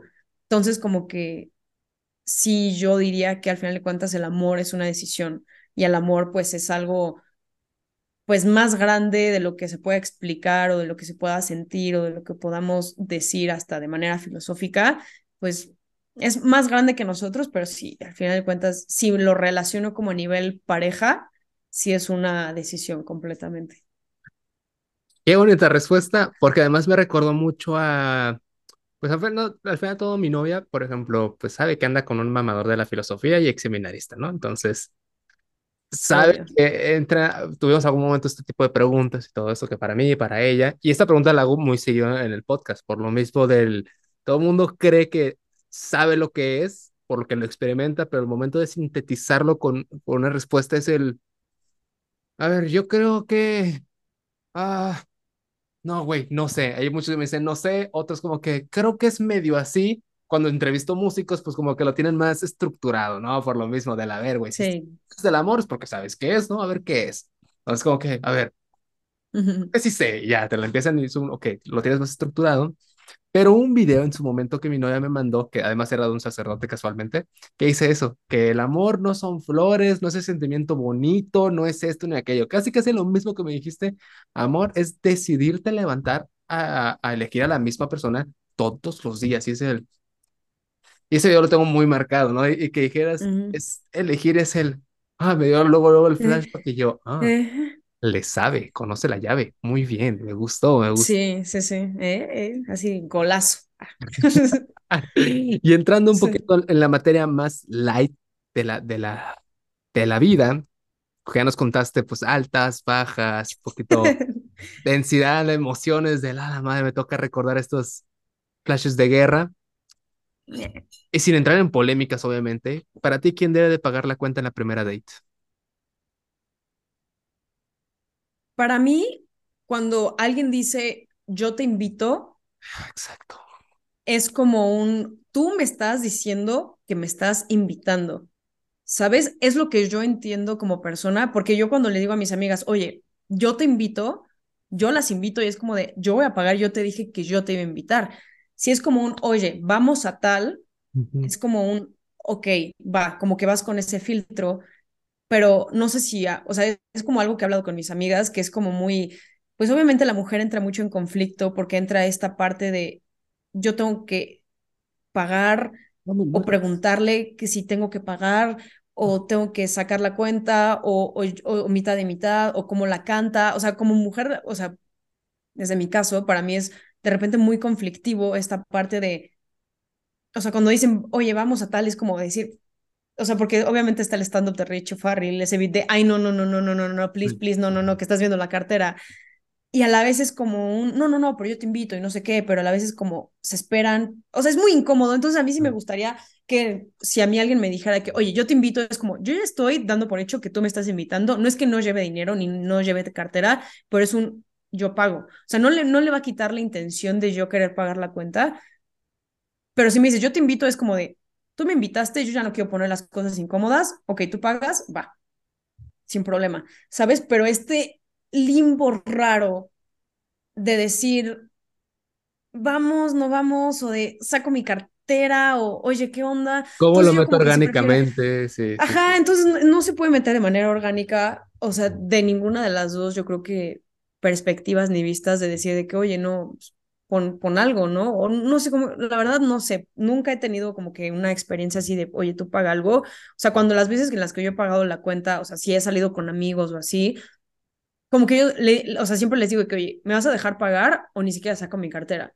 Y me dicen, ni saques tu cartera. Entonces es como, o me vas a dejar poner algo, y ya se me dicen de que no, si quieres nada más por la, la propina, es como de, ok, va. ¿Sabes? O, oye, ¿sabes qué? ¿Sabes qué? Sí, me gusta, sí, pon la propina, o no, no, no, no hay pasa nada, pero pues el que digan de que no, pues como quieras, es como un, pues, prefiero que me digas las cosas claras o decir las cosas claras desde un principio para yo decir de que pues sí o no, no sé, o sea, como que pienso eso. Ya les eché mucho el paro, ¿eh? ya les dije la mujer del amor y cómo le gusta en la first date. ¿Dónde entra todo el tema de las películas? del análisis de disfrutar ese mundo, ¿dónde entra? Pues mira, yo desde chica siempre vi, por esta parte que pues estuve en mi casa y así, como que siempre era de ver películas y con mis primos siempre jugaba de que, a ver, ¿quién dijo este diálogo? Adivinen qué película, o a ver, ¿quién dice tal cosa? Y era como de, ay, ay, ay, en esta. Entonces mis primos y yo no sabemos las películas de Disney y los diálogos de las películas de DreamWorks también, de animadas, pues muy bien, porque pues obviamente pues es como pues muy divertido, ¿no? Era un juego entre nosotros. Y pues obviamente cuando yo entro a la carrera, como que digo, ay, está padre todo este mundo de las películas, todo este mundo audiovisual, agregándole que a mí, pues como que siempre me ha gustado esta parte de grabar y exponer y tomar foto y como que tener ese video y recuerdo como para mí, como una película, como mini películas. Yo en cada viaje que hacía, hacía como que, pues estas como que mini películas, ¿no? Y entonces como que cuando empieza la carrera y así, porque yo creo en podcast en 2020, en junio de 2020, yo ya había salido de la carrera, era plena pandemia, y pues todo el mundo empezó a sacar su podcast y yo ya tenía una idea de que, pues a mí siempre me ha gustado la radio y hablar, que casi no se nota, y este, y como que siempre, pues, como que siempre me ha gustado como que platicar con la gente. A mí la verdad que me invitan a podcast es la mejor cosa que me pueden hacer o yo tener, o sea, sabes, como que siempre me gusta mucho. Y entonces como que yo con un amigo, este, que ya conocía tiempo atrás, como que le dije que, oye, todo el mundo está sacando su podcast, ¿jalas tener este podcast? Me dice, va. Pero pues como que yo nunca me había animado por esta parte como que de síndrome del impostor o de autosabotaje o como que quieras decirle de que no, pues es que capaz yo no sé lo suficiente para poder hablar de películas o de un tema en específico. Yo no sé tal vez mucho sobre este tema o mucho sobre este tema. Entonces, como que era esta autocrítica otra vez, como que estas etiquetas de no, pues es que tal vez no eres lo suficientemente buena, o tal vez no eres esta o tal persona, o tal vez no eres así, así, así, o tal vez no tienes estos tales conocimientos o lo que sea. Y aquí dije, ¿sabes qué? No me importa, lo voy a hacer. Me lancé a hacerlo y pues la verdad sí era algo que pues disfruté bastante en su momento. Y ya al final, pues yo empiezo como que a trabajar en una productora este, audiovisual, como que ya no me estaba dando la vida tampoco para estar viendo películas y analizarlas y así.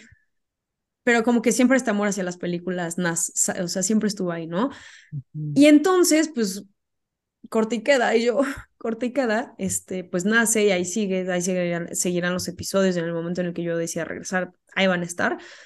Pero pues como que siempre existió este amor por ver, ¿no? Es como como que yo siempre, o sea, como que las películas son una manera, bueno, bueno, es que como que ya me voy a adentrar como que a lo que platicamos hace rato, pero como que para darte el pase también, como que yo siempre he sentido que las películas son como una parte en la que el guionista, el director o hasta los productores te dicen o te exponen algo, ¿no? Al final de cuentas, un contenido audiovisual es el autor eh, diciéndote, mira, ve esto, ¿no? O sea, esta es mi exposición, esto es lo que yo pienso sobre este tema, para que tú sobre eso cree, eh, cree, o sea, creas, ajá, crees, ajá, creas una como perspectiva o que te haga como que, como que preguntarte cosas o que te haga cuestionarte cosas. O sea, al final de cuentas, el, o bueno, en su entonces momento cuando el cine nace, pues eso era, el cine era como que,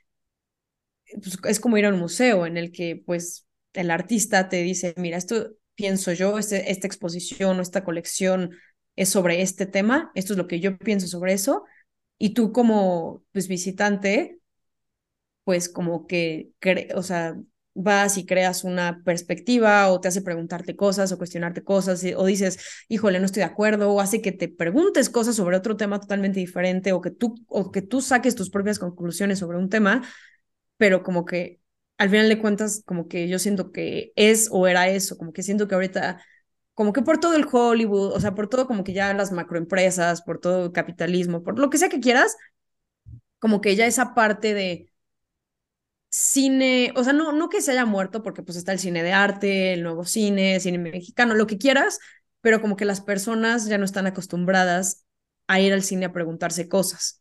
Ya están, y, o sea, ya van al cine con afán de tiempo de ocio.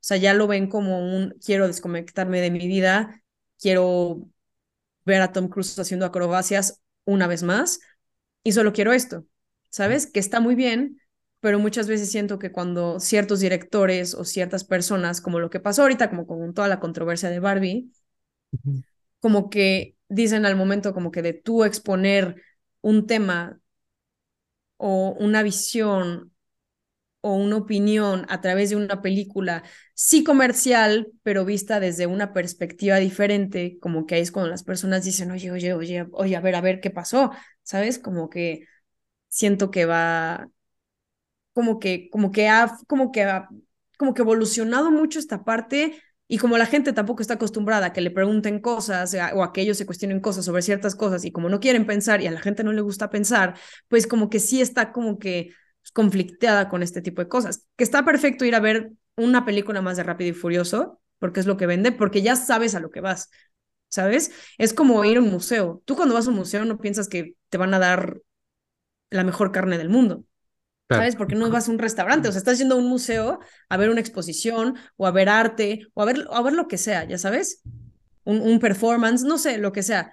Entonces, como que siento que esta parte de, o esta visión de voy a ir al cine a ver esta película, o sea, no es tanto como un yo ya pienso esto sobre esto, sino qué es lo que el director me quiere decir sobre esto o qué me van a exponer a mí a través de esta película o cómo me lo van a exponer, ¿no? Entonces, como que o sea, la, pregunta fue de que, oye, ¿cómo empezó tu gusto por el cine? Ya me eché aquí una tesis completa de cómo que el cine, ya. A ti te gusta hablar, a, ti, a mí me gusta mucho escuchar, entonces se vale, se vale, se vale. Y regresamos.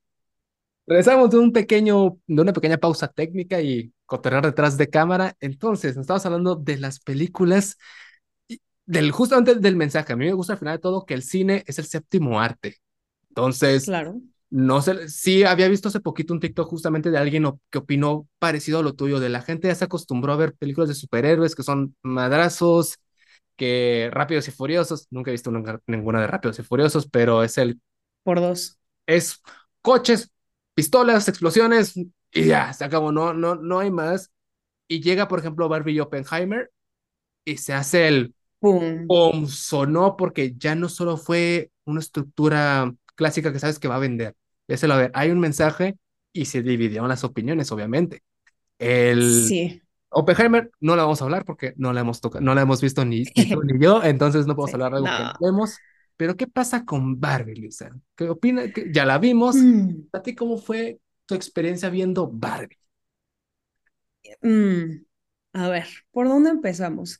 Como que ya teniendo en cuenta lo que dije, como que todo esto del cine, de preguntarse, de ir a preguntarse lo, lo del cine, no sé qué, justo el, ayer, ayer fue sábado, tuve un baby shower con una prima, de una prima más bien, y como que ahí salió obviamente el tema de la película Barbie, y a la hora de la comida como que hubo mujeres de mi edad o un poquito un año dos más grandes en las que dijeron de que pues es que la neta yo no la pienso ver porque no quiero que mi esposo se sienta incómodo y dije de que mm, ok, está raro, o como que no, pues es que, o, este, otra persona dijo de que no, pues es que yo la neta, eh, pues no quiero pues verla porque, o sea, como que yo la, me gustaría volverla a ver porque hubo unos términos que como que ni entendí o como que ya no, como que hubo muchas palabras, ay perrito, hubo muchas palabras que, que como que no, no, no, no, no supe entender y lo que sea, y yo cuando la vi, la vi justo el jueves, o sea, de que este fin de semana, eh, pues sí fue como un,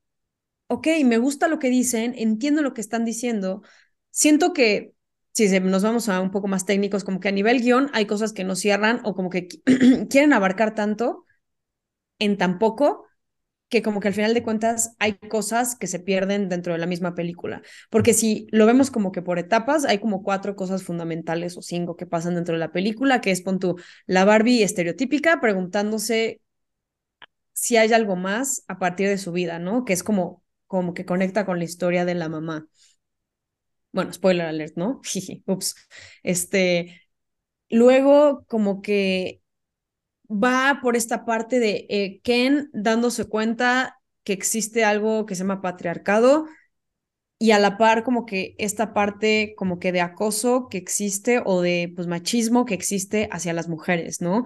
Entonces como que ahí van dos cosas, ¿no? La crisis existencial y como que todo este tema de machismo. Y luego está como que esta visión como que del mundo empresarial, de cómo se aprovechan de cierto tipo de movimientos o de cierto tipo como de, pues sí, movimientos al final de cuentas como que para ellos mismos vender y aprovecharse de eso para al final de cuentas ellos vender más, sin ni siquiera empatizar como con como con el movimiento como tal, o, sea, como que hacen que lo entienden, pero solo lo utilizan para vender y no tanto como para como para formar parte de porque realmente quieren cambiar algo.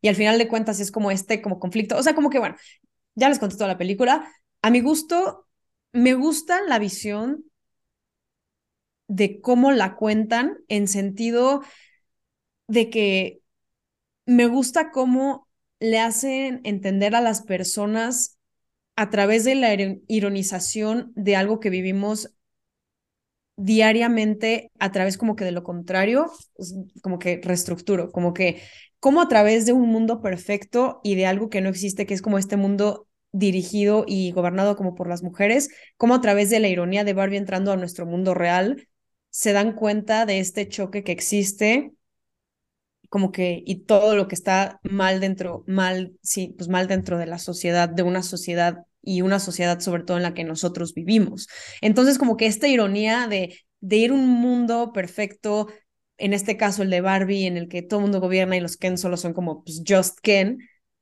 a nuestro mundo real me gusta mucho porque es como como el cómo darte cuenta que las cosas están mal dentro de tu, sociedad para tontos, ¿no? Y tontos en sentido como for dummies, ¿no? Por así decirlo. O sea, como que siento que la, como que la gente o, pues en este caso, más hombres o más personas, como que no, como que muchas veces a través del movimiento feminista o así, porque contexto, hubo también otra mujer que dijo, que es que es una película feminista, yo no la quiero ir a ver.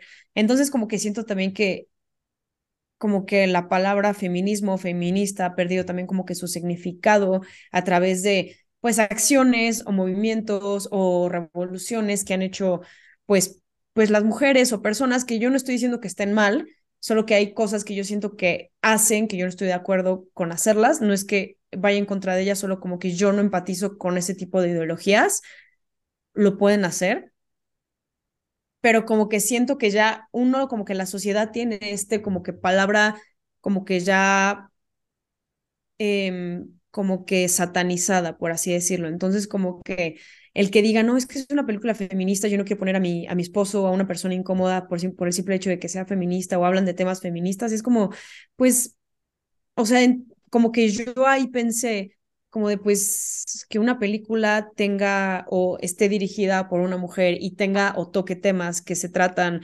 sobre las mujeres en un mundo perfecto gobernando y darse cuenta de todo lo que está mal a través de la ironía, no, o sea, no es que la una, no, no la hace una película feminista, o así como, o sea, porque todas las películas, por ejemplo, no sé, de Misión Imposible, es Tom Cruise ganándole siempre a los rusos.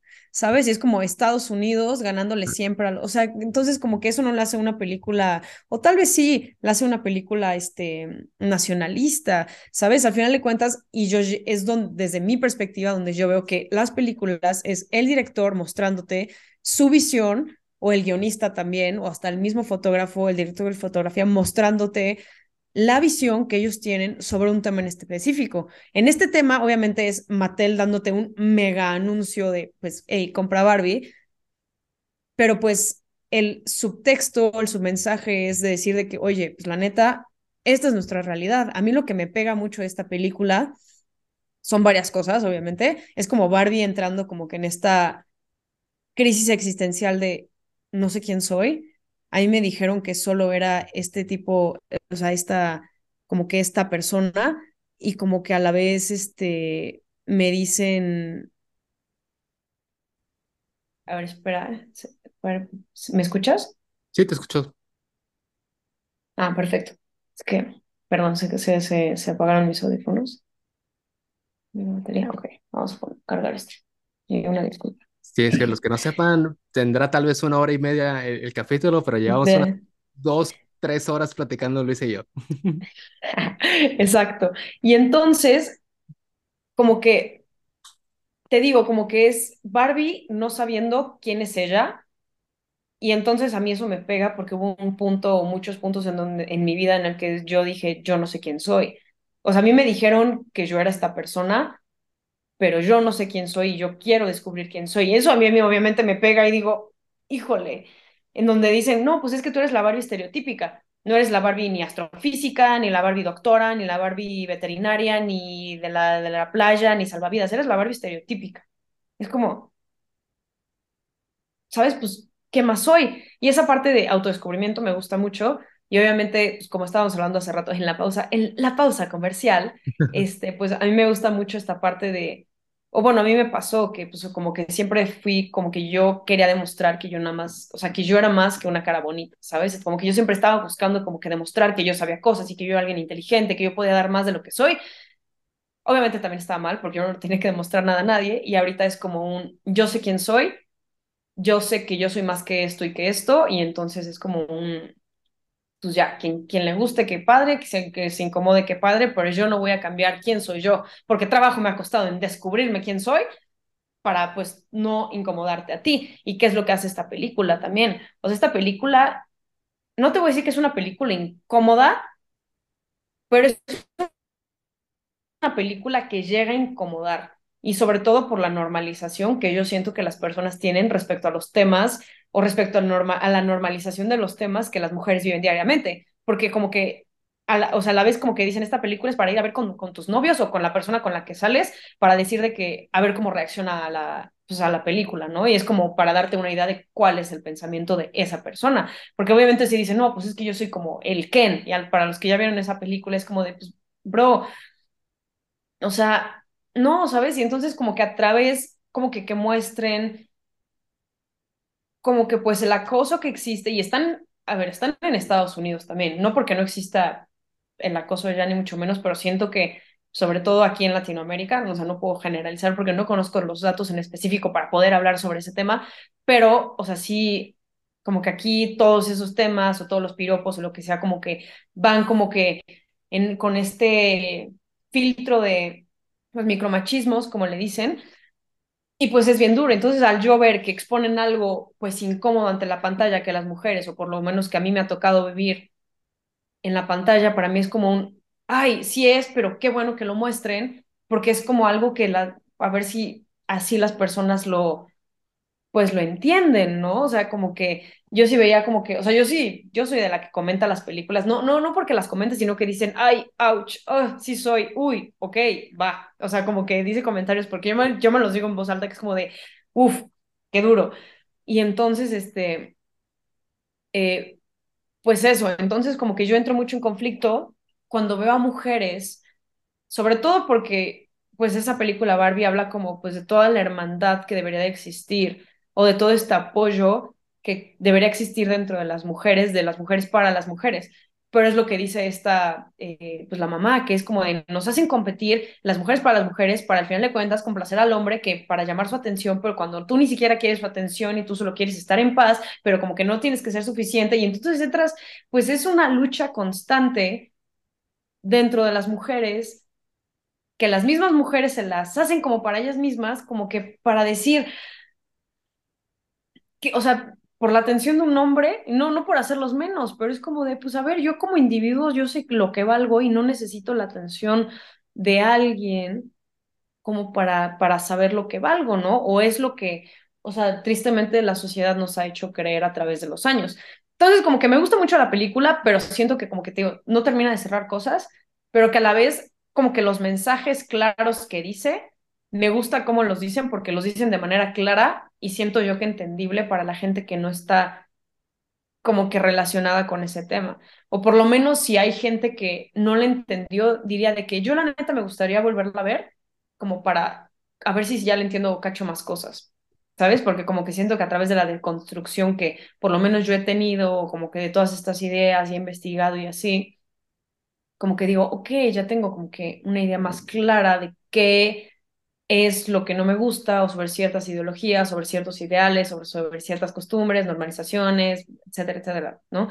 Entonces, como que a mí me gustó, eso le hace una película buena, no te voy a decir que, uff, excelente, pero me gusta mucho el cómo toca los temas que toca y cómo los explica sobre todo para que las personas le den el entendimiento y sobre todo el cómo la directora le da esa visibilización o esa visibilidad, no visibilidad, o sea, ya estamos en modo avión y es domingo.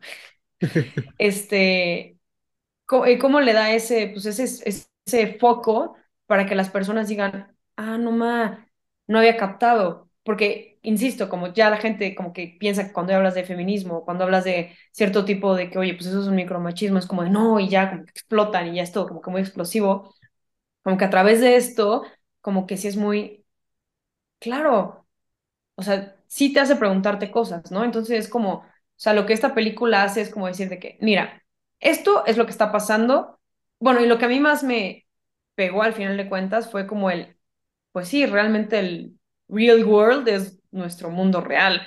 y hay gente o zonas en las que está más duro que en otros y en donde ni siquiera se puede ir más allá de lo que ya está porque no puedes. O sea, hay gente que ni siquiera tiene como el acceso o la información o nada para poder hacer algo al respecto. Entonces eso como que dije, mm". y también hubo un como diálogo que no me gustó y que varias amigas dijeron, pues es que, güey, como que, como que aquí lo, como que lo diluyeron mucho, que fue como un, que hay una parte en la que dice de que, bueno, es que ya los Kens queremos formar parte de su Senado y no sé qué, y la madre, y fue como un, sí, y así como en el mundo real, así como hay pocas mujeres en, dentro del, como que dentro del Estado, va a haber pocos, o sea, como que es poco a poco. Entonces, como que siento que ahí la gente podría tomarse del, no, pues es que ves poco a poco, y es como de, pues no, ¿por qué tendría que ser poco a poco algo que realmente, pues no tendría por qué ser poco a poco y que tendría que ser algo normal y que equitativo para todos, ¿sabes? Entonces, como que, y yo, en resumen, eso. Fíjate que ahorita que pusiste, pues, expusiste estos puntos, toca mi parte de mi experiencia con Barbie, que gente, no, no por ser hombre no pude haber disfrutado esta película, pero, a ver, en el tema de las películas, yo soy el güey más sencillo del mundo, a mí me gustan todas, o sea, mi película favorita es Space Jam, o sea, ¿Qué tanto puedes esperar de alguien que sepa del cine que su película favorita es Space Jam? Entonces yo vi mucho la crítica de él. Hubo puntos que no cerraron. Yo no me fijo con esas cosas. O sea, es el, ah, cabrón, ¿cuáles? Y cuando empiezo a ver videos, yo, ah, sí, cierto. Pero yo no analizo esa parte. A mí me gusta mucho, pues sí, los colores y todo eso. Pero, por ejemplo, cuando empezó a Barbie de plantearse sobre la muerte, pues un, un fanático de la filosofía, volteó a ver a mi novia uff, ya me mamó esta peli, me tiene. sí, soy. Entonces el, uff, me encantó. Y el detalle del, de que puso los pies sobre la tierra es el exacto. El, como el, la, típica, la típica frase de tienes los pies sobre la tierra es el mismo concepto del todo es perfecto, no, pon los pies sobre la tierra y date cuenta que hay pedos. Entonces, desde ese detalle es el, fíjate, me gustó. Y entre los mensajes sutilmente, o algunos pues muy cari, cari, cari esa muy de caricatura. Eso, muy irónicos del, es que se ve lo que platicamos detrás de cámaras, del se ve muy pendejo porque es, es pendejo, o sea, porque sí es. O sea, lo hacen muy, que lo hace parecer idiotas, es que pues, parecen, o sea, obviamente quizás está extremizado, pero es que así es, en, esencia así es. Entonces, sí. la parte de los mensajes es el, me gusta el tema de los mensajes ya en los detalles que el, el desarrollo del personaje no cerró, no me fijo en esas cosas, no la entiendo, la verdad, yo solo disfruto la peli, pero como la incomodidad de Barbie cuando la cosa, eh, por si en una peli o en una serie que pongan muy enfatizado el acoso, me incomoda mucho. Por ejemplo, acabo de ver Betty la Fea, recomendación al máximo, es lo máximo Betty la Fea, y está muy radicalizado la parte del acoso a las mujeres, porque de eso se trataba la serie, que se vea y a mí me daba incomodidad del, es que así es y hasta algunos peores. Entonces, ahorita que dijiste del, yo no quiero llevar a mi novio a mi esposo porque me va a incomodar, aquí es, amigos y amigas, pregúntense, ¿por qué te incomodan las cosas? O sea, ¿qué es lo que te incomoda y por qué te incomoda? No, y por qué no quieres sobre todo incomodar ¿Y por qué no alguien? quieres hacer que se incomode? Es el, espérate, ah, cabrón, y a ti no te incomoda que haga ese tipo de comportamientos como que, porque tú tienes que procurar su comodidad y viceversa, no. O sea, recuerden, las cosas tienen que ser recíprocas. Entonces, hay un museo aquí en Monterrey, no me acuerdo cuál, cuál fue, en el que la sección de las mujeres del, del feminismo, hay una parte que es el violentómetro. Entonces, gente que no sabe qué es el violentómetro, búsquenlo en Google. Entonces, hubo una chava con su novio, yo iba con mi novia, en el cual le mostraba al güey el violentómetro y el güey estaba risa y risa. Y todavía le dice, a ver, ¿estás de acuerdo que aquí estás tú? Pues sí, y acá también, y acá también. Pues sí, sí tienes razón, pero con una sonrisa. Y mi mm. novia yo viéndolo así del... Hermana, date cuenta. Sí, o sea, ahí fue un... Mm. Deja tú, o sea, deja tú que ya sepas que, está, que lo tiene. ¿por qué sigues ahí y por qué tienes el planteamiento del yo lo voy a salvar? Quiero que se dé cuenta. No, o sea, y, date cuenta que se está riendo mientras lo dices. Es el güey, qué pedo. O sea, entonces, pues la parte de la construcción que todos los hombres nos toca, uno se empieza a fijar, pues que te digo que me gusta mucho fijarme en, en, en el comportamiento de las personas. Fuimos a cenar y llegó un güey con su pareja, tenía su aniversario, de hecho. La chava quiere ir al baño y el güey la tuvo que llevar, además tomada del brazo de, de, o sea, de aquí del, del bíceps, aquí agarrada y el hombro y la mano aquí en el hombro y es el, wow, ¿estás viendo esto? Y es el, mm. amigo, si no sabes qué significa, es que tú eres el problema, pero bueno. Y amiga, si no sabes que, si crees que eso es normal, también eres el problema, date cuenta. Y estaban celebrando. terapia. Sí, estaban celebrando 20 años de aniversario. Yo. ¿Llevas 20 años aguantando esto? Directamente de él, deja tú los anteriores, ¿no? O las situaciones anteriores, directamente de él es el. Sí. Qué normalizado. Digo, tampoco digo que yo soy el, el, el, el, uno entre millón que ya abrió los ojos como en la Matrix, no, o sea, sé que había, había alguien más, pero es el, ok, ¿por qué se incomodan por una película de Barbie cuando lo están viendo día a día en su trabajo, en su escuela, en su oficina? O sea, y le están armando más pedo a la película de Barbie. O sea, no estoy entendiendo el tema. Exacto. Entonces, sí, ¿por qué le puede, puede ser un paréntesis? ¿Por qué, por qué, por qué le armas o sea, ¿por qué te incomodas con una película de Barbie y le reclamas algo audiovisual en vez de cuando ves las actitudes en la vida real? ¿Por qué eso no te pone incómodo y por qué no haces nada al respecto? Ya, ese es mi paréntesis, así que se, se, sintió la frustración en mí, pero. O por, por favor, prosigue. Con la de, Lightyear, del beso lésbico. No la vi. Ese está buena, o sea, te digo, mi película favorita es Space Jam, a mí todas las pelis me gustan, ¿no? Entonces, Aquí no juzgamos, no te preocupes. Entonces Leyes y Sur, ah, está padre, está botanera. También está verla de una vez. Pero cuando pasa la escena del beso lésbico, mi mamá pues llevó a mi hermanita de ocho años, ¿no?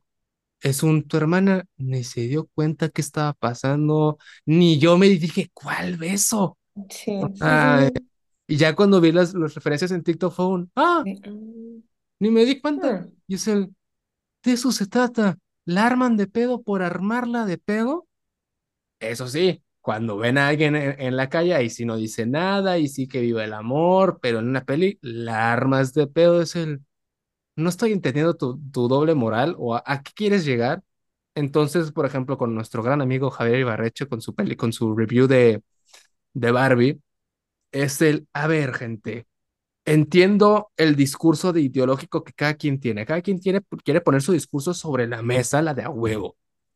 Hay críticas que quizás las veo bien de Ibarre hacia, Ibarre, hacia los videos de Ibarreche. Hay otras que no, estás mal, estás radicalizando demasiado.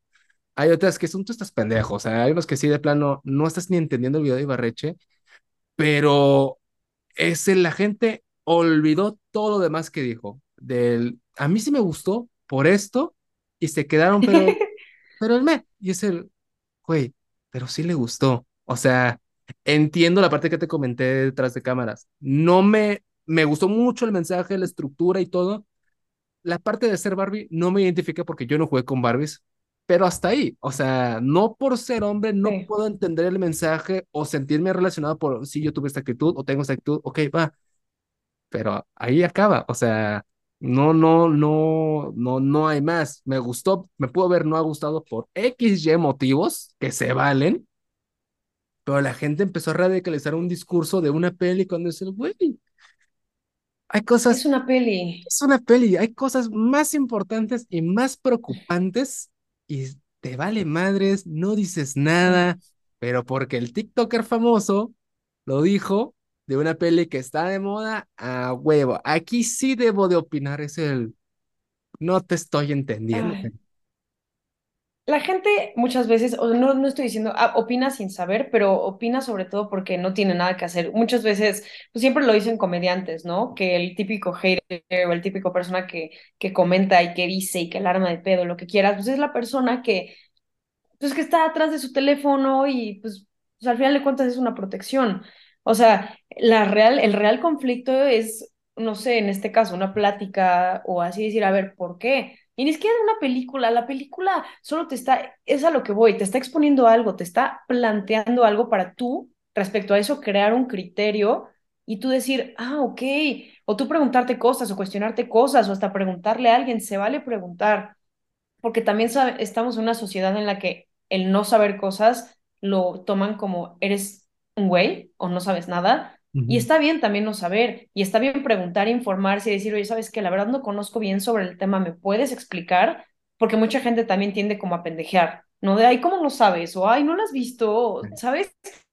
Entonces, como que yo creo que tenemos que caer como que, sobre todo en esto de la tolerancia respecto a ciertas cosas, o sea, respecto al que pregunta, oye, de, y sobre todo decir de oye, a ver, ¿por qué no? O hasta decir de que, oye, a ver, ¿por qué está mal? Que obviamente, si no sabes que está mal de todo ese tipo de cosas, claramente tienes, o sea, no, pues sí problemas, pero el realmente decir, oye, ¿me puedes explicar? O sea, como que sí tengo esta idea sobre este tipo de temas, pero no lo termino de entender bien, ¿me puedes explicar? Obviamente también hay que saber con quién. Es que hay mucha falta de comunicación y de tolerancia, yo creo, y de asertividad dentro de las sociedades, por lo mismo de que todo el mundo anda como viendo por sí mismo y como que en una competencia, como que siento que con el de junto, o sea, eso ya está en punto de aparte, pero como que se vale preguntar y se vale tener discusiones porque a través de las discusiones o a través de las conversaciones la gente aprende, hasta a través de TikTok, crean o no, o sea, como que Obviamente comprueben sus fuentes, como no soy periodista, pero como comunicóloga, es como de, a ver, no, pues lo vi en TikTok, ajá, tu TikTok, o sea, sí es una fuente, pero compruébalo, no te quedes ahí, investiga más, dos, tres fuentes que lo, que lo chequen, que bueno, ya hay, desde un punto filosófico nos vamos a hablar de qué es lo real, la agenda de los medios, qué es lo que realmente suben, SEO, ya sabes, entonces realmente no sabemos qué es lo verdadero y qué es lo no verdadero porque no existe como tal. Ahí sí, ya, así, ya bien plática de dos horas, ¿no? Pero a lo que voy es, no tengan miedo de preguntar, ni de investigar, ni de no saber de un tema, pero que sí exista esa intención del querer saber más allá. Porque obviamente, pues la, como dice el dicho, la ignorancia da confianza, ¿no? Y para muchas cosas está padre el, el dicho, y para muchas cosas, pues como que no está pues tan padre porque te quedas, pues es como Barbie quedándose o escogiendo de que quieres los zapatos, quieres de que los, los, las chanclas o quieres el tacón. El tacón definitivamente, y es como de, ah, tienes que escoger este. No, pero yo quiero no diste la opción, es como de, te hice creer que tenés la opción para que te, te sintieras más cómoda, pero realmente tienes que escoger esto. O sea, siempre es escoger esa parte incómoda, porque como dije hace rato, a través de los errores es cuando más aprende uno y sobre todo cuando más experiencia agarra de todo. Y entonces, pues sí, o sea, es como, pues eso, pregunten, infórmense, ya sé, informe general de la República, ¿no? Pero, o sea, pues sí, o sea, como que siempre que exista esa parte de preguntarse y sobre todo cuestionarse y decirle que, oye, oye, yo he notado que esta persona hace esto y nadie hace nada. O sea, sí, sobre todo dirigido a los hombres, porque como que se presta más a, como que a proteger a los amigos o si hacen un chiste, o sea, como que yo hay tipos de comportamientos que yo no estoy de acuerdo con y si un chiste no me da risa es como de, ay, ¿por qué no te dio risa? Es como de, pues no me dio risa, o sea, no me tengo tampoco por qué estar justificando y es que ya eres una, o sea, como que siempre a la gente que tiende a incomodar a, como que siempre, como que tratamos de no incomodar al de junto, pero es como de, o sea, si a mí no me da risa porque yo tengo, llegamos como a la parte complaciente de, pues, güey, la neta, no, no quiero, ¿sabes?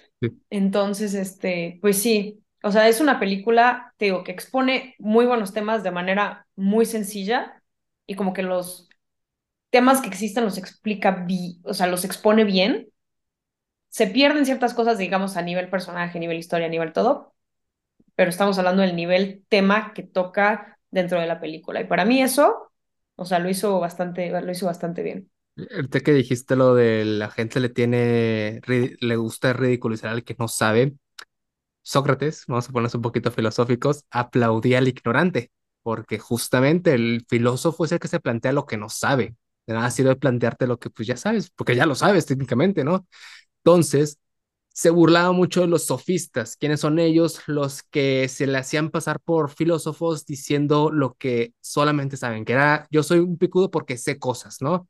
Además de promover este discursos falsos políticos, solamente de promover el egoísmo y de ser fuerte, poderoso en, cuestión de, dinero y todo eso, pero era porque solamente presumían lo que ya sabían. Y Sócrates es el güey, ¿por qué no aplaudes lo que todavía no sabes? El que no sabe busca crecer y el que creía saber ya no busca crecer porque cree que ya creció. Entonces, exacto. Cuando estábamos planteando, no me acuerdo cuál de todos los temas que dijiste, el arte de desaprender es el exacto, aunque ya hayas visto un tema o ya sepas y te toque repetir una clase de ese tema, quizás no lo has visto, no lo has visto desde otra perspectiva. La primera parte de querer aprender algo nuevo es desaprender lo que crees que ya sabes, porque nunca falta desde la otra perspectiva, desde, también desde la parte de humildad del güey, cállate, o sea, bájate dos, dos segundos de tu sí, sí, sí. en esa parte, pero quizás no lo sabes todo y tampoco puedes asegurar que eres el experto en un tema, o sea, quizás hay un detalle que no estás dándote cuenta y si vas con el ego alto del ya me lo sé, te la perdiste. Y quizás llega alguien más que sí le prestó atención y ahora él te va a decir que tú eres el que no sabe. Justo. Hay un dicho o frase, no me acuerdo bien de quién es, que dice de que si te sientes en un cuarto con gente y tú eres la persona más inteligente de ahí, creo que o crees ser la persona más inteligente de ahí, algo estás haciendo, algo estás haciendo mal.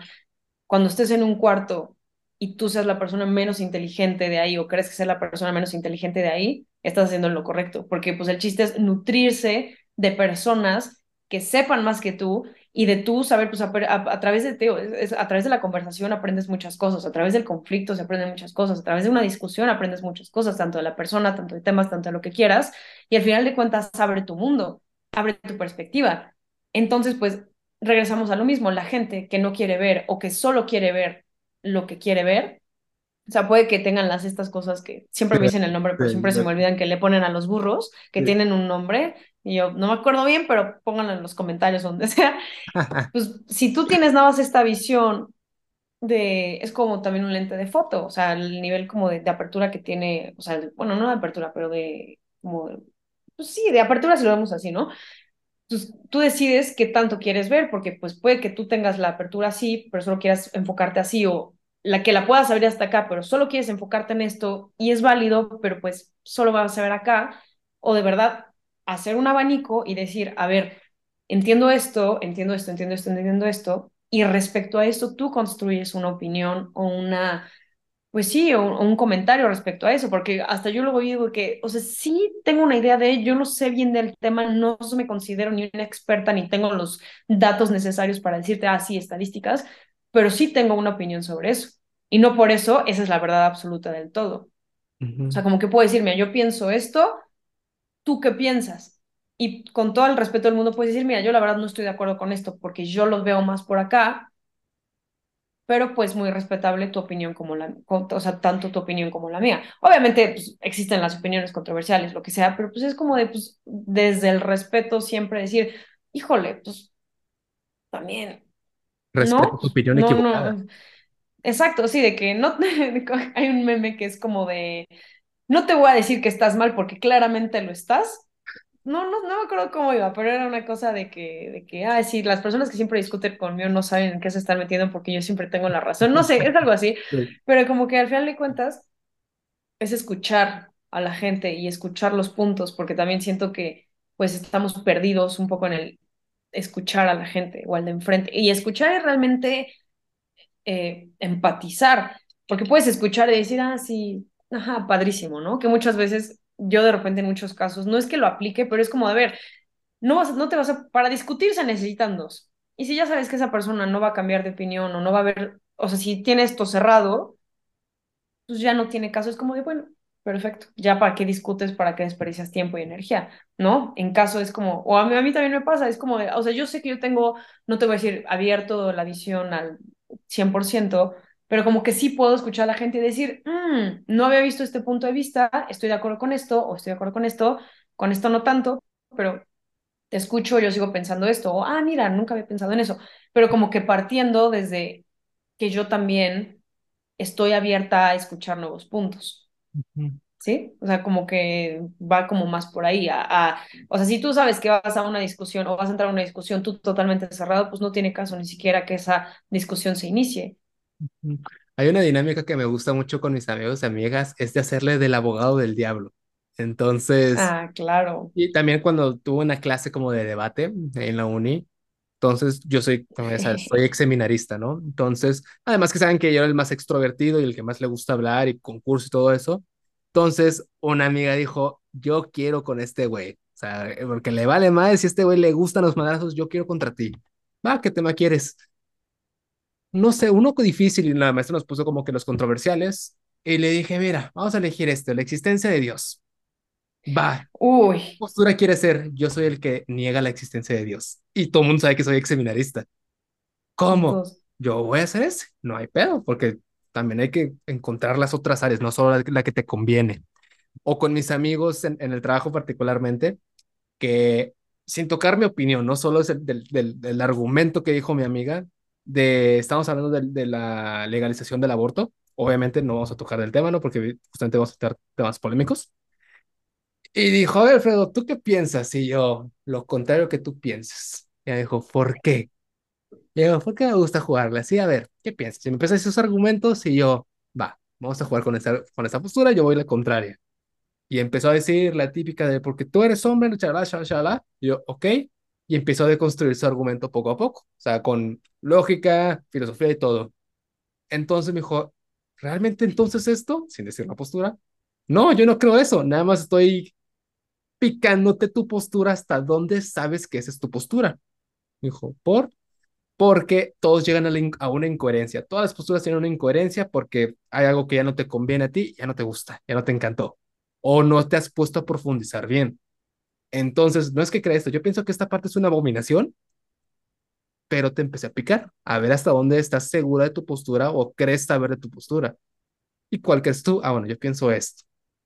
Ah, no, entonces digo, sí, pero tienes que saber de todos los ángulos, o sea, si me dices esto, ¿por qué dices esto? Fundamentalo, no solamente porque sí, pues nomás, pues yo creo, tienes que ver otras perspectivas y está bien si un día me dices, güey, cambié de opinión, imagínate leer tanto como para no cambiar de opinión, o sea, está espantoso eso. Hay una frase, ni siquiera es una frase, hay una muletilla que tiene Mateo Rusarín, el hermano de Diego Rusarín, que él es filósofo y mi profesor, cada vez que exponía un tema en su curso, terminado con o así lo veo yo, o creo yo que es esto, o mi perspectiva es esta, como buen filósofo del ver todos los ángulos, el no te estoy imponiendo nada, así creo que es, que es, ¿qué piensas tú? Y muchas veces terminado un ¿qué piensan ustedes? Es el exacto, cómo me encantó que tuviera esa moletilla del mi verdad no es absoluta, y menos en la filosofía, ¿no? Esto es muy abstracto. Entonces, la gente empieza a estigmatizar mucho del esta es mi ideología y no la voy a mover. Y me encanta conocer a esas personas del ¿a poco? A ver. ¿A poco? Vamos a cotorrear tú y yo. No por la parte de sin discutir. No, no, no. Me gusta hacer full mayéutica. Preguntar por qué, por qué, por qué, por qué. Porque no lo puedes desmenuzar tanto hasta un porque sí. Siempre terminas con un huequito. Porque lo digo yo, porque soy tu mamá. Esas personas terminan en esa postura de ser exacto, nada más quería que te dieras cuenta, estoy de acuerdo contigo, solo que yo sé por qué estoy de acuerdo. Tú no tienes ni idea del por qué más que el un, porque yo creo que es así. Entonces, que muchas veces terminan en pleitos, ¿no? Del, ay, nada más lo dices esto, o me estás diciendo pendejo. No. Te lo estructuro. O sea, ya lo eres. Ah. Sí, si lo que te digo suena pendejo, es porque así me lo estás diciendo, solo acomodé tus propias palabras diferente. Ya. Si crees que es pendejo es porque pues, no te lo has preguntado. Entonces, sí, es entrar en pleitos innecesarios, pero me gusta. Al final de todo, parte de la filosofía es hacer. Ay, no, ya no, Obviamente, nos encanta el caos, ya nos dimos cuenta. Nos encanta el caos. Y A mí también me gusta, ay, perdón, a mí me encanta también discutir y soy una persona súper necia de repente, pero cuando sé realmente que tengo razón sobre las cosas, o sea, o sea, porque si hay cosas en las que me dicen de que no, es que esto es rojo y rojo, y es como de, a ver, no, si yo estoy segura que esto es así, ¿por qué tú vas a llegar a decirme otra cosa que cuando yo sé que tú no sabes, ¿no? O sea, pero entonces ya es como de, no, es que eres bien necia, es como de, no, a ver, si soy necia, sí, lo admito, sí soy súper necia, me encanta discutir, pero cuando realmente lo amerita, ¿sabes? Como que sé hasta dónde decir de que, mm", y ya cuando empiezo de que, ah, ok, perfecto, es cuando ya doy avionazo y digo, no vale la pena. Sí, sí, ya, Es como, cierro paréntesis. Sí, ganaste en tu mente. Sí, Sí, que sí, yo por dentro yo sé que no es así, pero no, no tengo las ganas de estar discutiendo contigo. Y hablando de discusiones y las verdades relativas, ¿cuál es esa película que tú crees que está infravalorada y sobrevalorada. Vamos a hablar, vamos a entrar en la sección de películas. Eh, de todas las películas o, o sea, o que punto de que mi película favorita o En lo que tú quieras. ¿Cuál manera- crees tú que es una peli infravalorada y una sobrevalorada? Hmm. Híjole, no sé, o sea, que creo que igual, así como temas políticos, fútbol, religión, siento que también el tema de películas dentro del mundo cinéfilo es algo súper controversial, como que está tan infravalorado en sentido de que como que nadie ve a los cinéfilos como mamadores como que de esa, o sea, son obsesivos, o sea, lo- los, Sí. realmente obsesivos, es como de un, uy, qué cuidado. Mira. Infravalorada, siento que El Planeta del Tesoro y Atlantis fueron las primeras que se me vinieron a la mente. Y Gigante de Hierro, Uf, o sea, fueron, fu- fu- fueron como las primeras que, que, me vinieron a la mente. Yo creo que es porque, pues como que he tenido ya esta discusión como que varias veces y siempre digo esas pelis, pero porque pues como que la gente no le da la importancia tal vez que es necesaria o como que las ve como un me. Y la verdad dicen cosas bien interesantes, que es como muy como que, o sea, no sé, la, la, la trama del gigante de hierro es qué pasaría si las armas tuvieran conciencia. Está muy buena. Y es, y es una película muy buena, entonces como que yo siento que, bueno, con tu gigante hierro, Atlantis, Planeta del Tesoro, híjole. Y de la otra, no, no me voy a ir a los clásicos, porque me, no, no, me voy a ir así como que alguna que dicen, "Ni".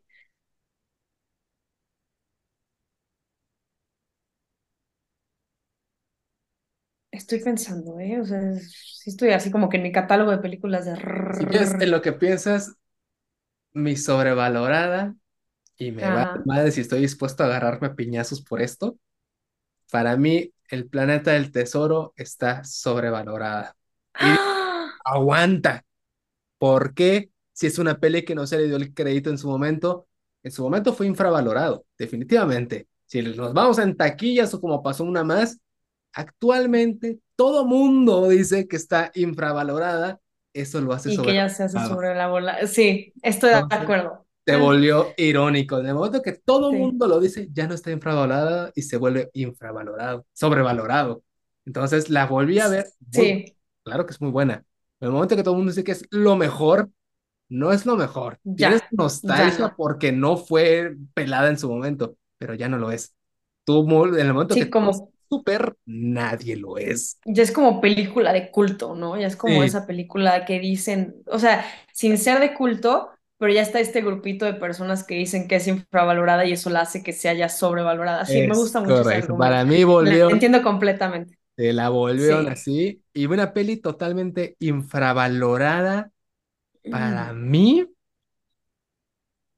Ah, no, sí, es que también te iba a decir sobrevalorado. Rápidos y Furiosos no me gustan, no le hallo el sentido alguno más que entretener. Ah, también iba a decir Rápidos y Furiosos, Sí, sí, pero dije, "Nah, eso ya se sabe y como Sí, ya se sabe. Y, y esa es la intención de la peli, entretener. Sea, no va, no da para más y. Vender dinero, ya sabes que van a ir al espacio, van a ir a Marte, van a ir a la Luna, van a... No, o sea, Sí, ya sabes, es, es a lo que voy, ya sabes a lo que vas. O sea, ves bien, o sea, vas, vas a ver Rápidos y Furiosos, no a que te presenten la cuarta maravilla del cine, vas a neta hacer nada. ¿sabes cuál creo que está infravalorada? Eh, es reciente. No le digo que es la más, pero está infravalorada. No sé si la viste. El menú. ¿No la ¿Por qué me viste? suena? Es la de. Bradley Cooper, ¿no? No sé, yo no sé de actores. Yo sé, a mí me dime qué película salió y son, ah, ya sé quién es. La del menú es la que sale, la de Gambito de Dama. Ay, no la he visto y me la han recomendado muchísimas veces. Es cine esa madre. Joder, esto es Me la han recomendado muchas veces, sí. Está en VIX. Ya sé cuál es, ya sé cuál es. Sí, sí, sí.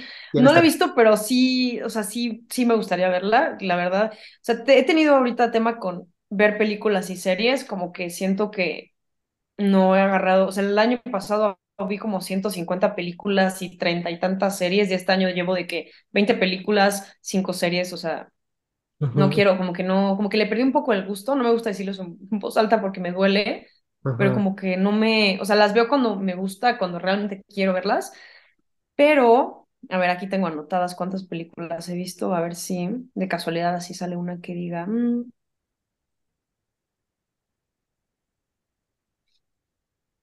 hmm,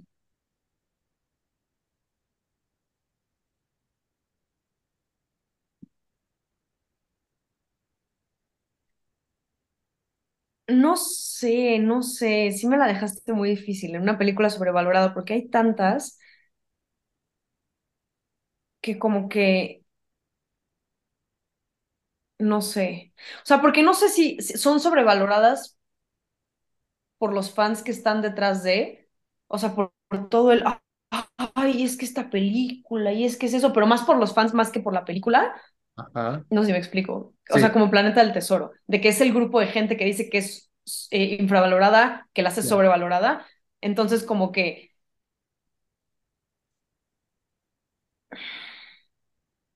no sé, yo creo que me voy a ir por series, yo creo que me voy a ir por series, series sobrevalorada. Uy, casi, casi digo una bien controversial, pero no. Eh, voy a- me voy a ir por Stranger Things. Nunca la he Se me visto, hace no una serie. ¿no? Se me hace una serie súper sobrevalorada. La primera temporada es muy buena, todas las demás me... Me gustaría decir de que Avengers, cuando la compró Disney, pero pues eso se sabe, entonces ya no sé si es como caer en lo típico, entonces quiero decir así, o sea, ¿de qué dije? O sea, sí pensé una que dije, mm, o sea, Ah, porque como que quiero decir Pulp Fiction, pero me, a mí me gusta esa película, pero lo digo más por los fans, que es como de, no, es que esta es película, es que no sé cine, sí, claro. ¿sabes? Es cine, de que, ah, es que esto es arte, porque es una película, bueno, a mí sí me hace una película muy lenta, o sea, sí me gusta mucho cómo la presenta y el estilo de Quentin, lo que sea, pero son más como que cómo la idealizan los Claro. fans, que, o sea, porque, insisto, sí es una muy buena peli y así, ya no me empiecen ni a cancelar ni a decir esto ya es un podcast de opiniones, ustedes opinen lo que quieran, cuando quieran discutimos, pero, pero sí esa, pero más por los fans, ¿Qué más que por la película como tal. está muy infravalorada? Y la gente dice, está buena, pero para mí es el, quiero que la vuelvan a ver desde una un análisis personal, ni siquiera como cine, ¿no? Una- un análisis personal, profundo y si pueden, filosófico, la del curioso caso de Benjamin Button. Ah, La ya, volví a sí ver hace dos semanas porque me dio ganas de verla. Vi un clip en- de Farid Dick, no sé si lo, si lo ubiquen, pero me encanta Sí, también vi ese clip. y lo vi y dije, tengo ganas de ver esta peli. Me gusta mucho, me gustó mucho en su momento, pero estaba muy morro. Y la Sí. volví a ver ahorita, fue un, te acabas de volver de mis cuatro películas Mm. favoritas porque la empecé a analizar así profundo, despacio, el mensaje, el, la, la perspectiva filosófica, o sea, del, del apreciar la vida, no, no, de mil mamadas. Me puse a analizarlo y dije, nunca te había visto de esta manera. Qué bonita peli. Qué, y larga como su perra, madre. Pero dije, qué Sí. gran peli, de verdad. Y dije, ahorita la quiero volver, Peliculón. y ahorita la quiero volver a ver. Y me, y- pero te digo, puedo ver una, una peli de esa manera, como me eché Troya el año pasado como 12 veces tal vez porque yo quería ver madrazos, yo quería ver Aquiles, a Brad Pitt mamadísimo, y me gusta mucho la mitología griega. Entonces es el, uff, no más por volver a verla, la voy a Uh, volver a ver. Y está larguísima, pero también se vale. Y en series, sobrevalorado, Friends. Me vale madres los fans de mm, Friends.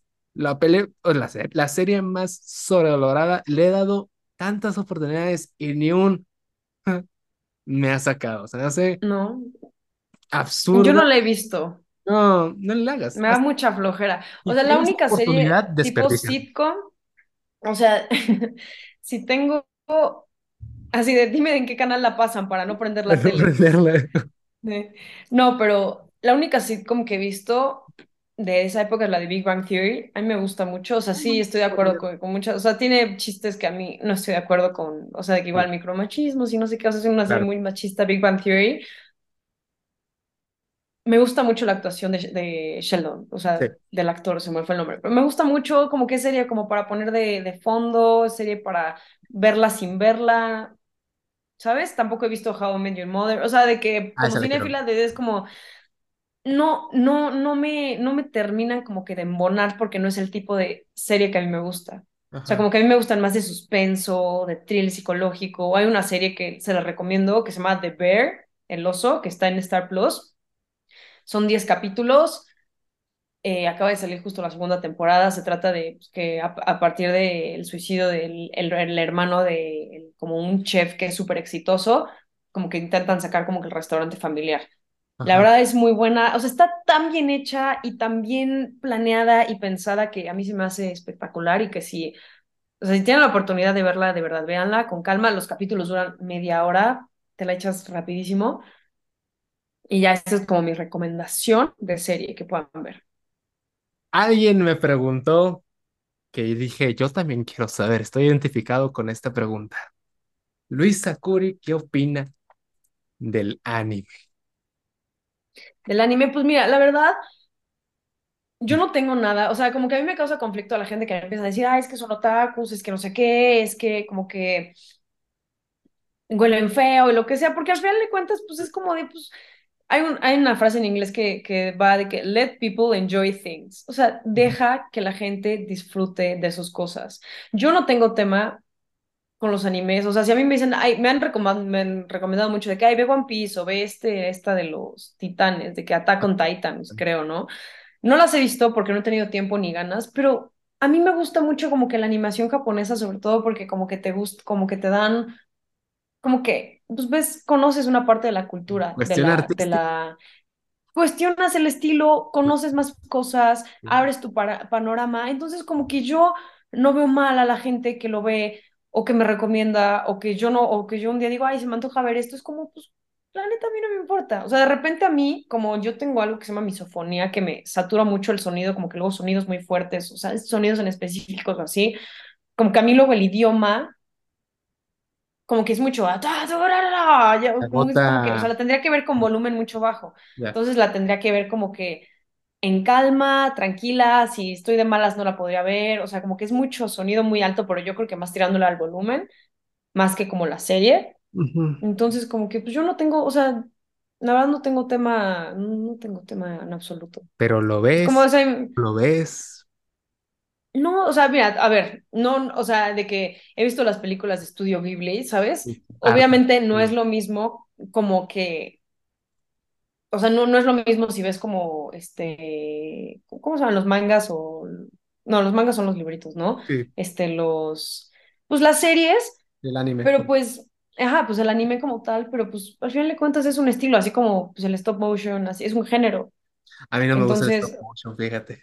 no, Me a mí encanta me gusta. en Fuga, por ejemplo, y la de Pinocho de Guillermo del Toro, me encantan, pero en general, estéticamente, no me gusta. La historia puede estar Son raras, Sí, la son estéticamente raras. no me gusta, o sea, no me gusta ese tipo de arte. Luego la de la, la que iba a ganar el Oscar del que sale una escena del chef partiendo un pescado, que Ah, la de Isle of Dogs. Ajá, meses en esa, no sé, estéticamente algo me incomoda. ya. Puede ser un peliculón, solo, no sé, estéticamente no me encanta. Sí, sí entiendo. Sí entiendo. A mí, o sea, por ejemplo, la parte de los animes, o sea, son muy gore y no me molesta eso, pero lo digo, ay, no, no tengo. O sea, como que es, es para ver muy en mood. Como que estar en el modo, estar en el, como que estás chill, estás viendo, es de gustos. Entonces, o sea, es como si yo te digo, es que a mí me encanta ver los documentales de asesinos en serie. Me entretiene mucho y me relaja. Y es como a gente le choca. Y es como de, Cosas que mi pues sí, psicólogo pero no debe de saber. De que no lo veas. No, pero me refiero a que pues como que lo veo más, no tanto por la parte de que empatizo con ellos, porque ni al caso, porque ahí sí estaría preocupante, sino por la parte psicológica de la por qué les llevaron, llegaron a hacer lo que hicieron. O sea, eso a mí es lo que me interesa, como que conocer su historia del por qué, regresando como que al por qué, ¿no? Entonces, como que eso me gusta mucho. Entonces, como que pues es, pues es- hay, hay, siempre hay un roto para un descosido, bien dicen. Y siempre hay géneros para, y de todo tipo para la gente que le gusta. Entonces, digo, no he visto así de que muchos animes, la verdad no. Yo creo, o sea, los puedo contar con las manos, pero pues, o sea, no, no tengo tema con la gente, o sea, no- me, me gustan mucho, también me gustan mucho esas historias. Por ejemplo, vi apenas la de Your Name qué Ah, peliculón. No sé si has visto esa película. Sí, peliculón. Ajá. Y dices, wow, o sea, de verdad, qué cosa más bonita, qué cosa más bella, como que cómo te lo explican. O sea, como que son como tranquilas esas pelis, como que, no sé, como que dan una sensación linda, rara, extraña, diferente como a lo que estamos acostumbrados a ver. sí. Fíjate que una serie que te voy a recomendar, no me acuerdo cómo se llama, te la voy a buscar y te la mando por mensaje. Va. Trata de un niño muere, asesinado. El que lo descubre es su vecino porque iba corriendo. Por ley, el primer sospechoso es el que lo denuncia. Entonces, y él intenta demostrar que él no fue, o si fue, no lo sé. Y para la detective, en que más insistas que no eres tú, más dices que eres tú. Son como 12 capítulos nada más, y de ahí cancelaron la segunda temporada, pero si llegan a concluir ese caso, que te lo digo de una vez. Si descubres quién fue antes de que lo digan, te pago lo, una ida a comer lo que tú quieras. Es el, cuando, cuando, este, cuando re- recién estaba la serie, lo aposté como con 20 personas, nadie le pudo atinar quién era. Pero no, nada más, no me lo Ok. adivines, no, no, dime por qué es esta persona. Es por eso, por eso, por esto. Bueno, ya llegan al capítulo, no mames que no era esa persona, es el exacto. Está Ok. elaborado que en todos los capítulos te hacen pensar, es ese, no, es ese, no, es ese. Que dices, güey, son todos. Yo ya no sé ni quién. ok. Me gusta, me Te la, gusta. te la voy a buscar y te voy a decir, necesito que la Sí, búscala y sí, por favor. Y si la vemos, hacemos, y yo ya de que hacemos otro capítulo analizando. Sí, sí, sí, es un gran, gran serie, es un lástima que te cancelaron. Y regresando, para empezar ya la, la concluir la entrevista, vamos a la parte otra vez de, de ti como persona. Imagínate que el día de mañana sepas que vas a pasar a mejor vida como en un año, no importa, pero tocamos madera de que no. Y te dio ganas de escribir tu autobiografía, por nomás, por querer contar tu historia. ¿Cómo se llamaría el título de tu autobiografía? Una vez, porque yo ya he hablado de como de esto con unas amigas. Ahorita ya no le pondría, creo que así, o tal vez sí, porque se me hace un excelente título.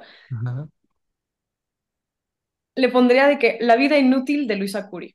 O sea, pero no por también ser inútil, sino porque se me hace un gran título que llama la atención y es como, a ver, ¿por qué? ¿Sabes? Porque, bueno, o sea, cuando lo hablamos en ese entonces, como que yo sí, pues obviamente me sentía, pues como que me, Ajá. pero ahorita es como, se me hace como que algo muy irónico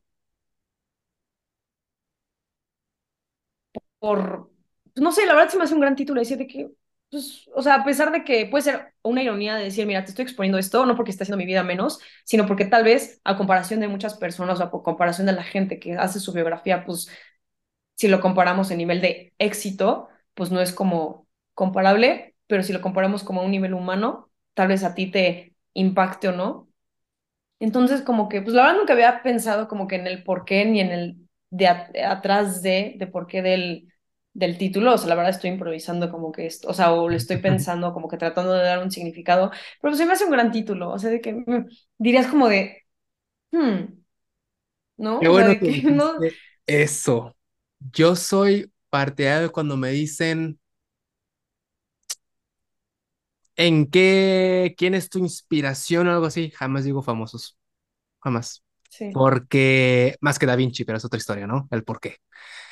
Pero fuera de eso, por ejemplo, ahorita que dijiste alguien quizás más exitoso y qué bueno que lo pusiste entre comillas, siempre cuando me dicen, güey, ¿qué pasa con Steve Jobs? Con... Mencióname cualquier famoso, ¿cuántas personas son como él?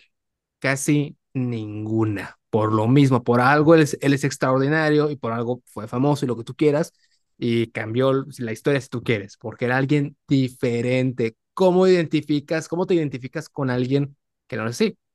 Es que Cristiano Ronaldo es mi inspiración. ¿Tú tienes la habilidad futbolística? No, la disciplina tampoco, el físico tampoco, esto, esto tampoco. Es que me enseña el esfuerzo, sí, pero si tú tienes las diferentes capacidades, ¿cómo te relacionas con él más allá del echarle ganas, ¿no? Fuera de eso, si agarras una persona en común, es mucho más probable que tengas cosas en común que esa persona. Entonces, ahorita que dijiste el, quizás mi libro es así, menos exitoso, es el yo, y allá fue un pensamiento personal, es el tu libro para mí tiene más valor que el de la persona famosa porque tienes más capacidad de empatizar con mayor cantidad de personas por ser, por ser personas comunes.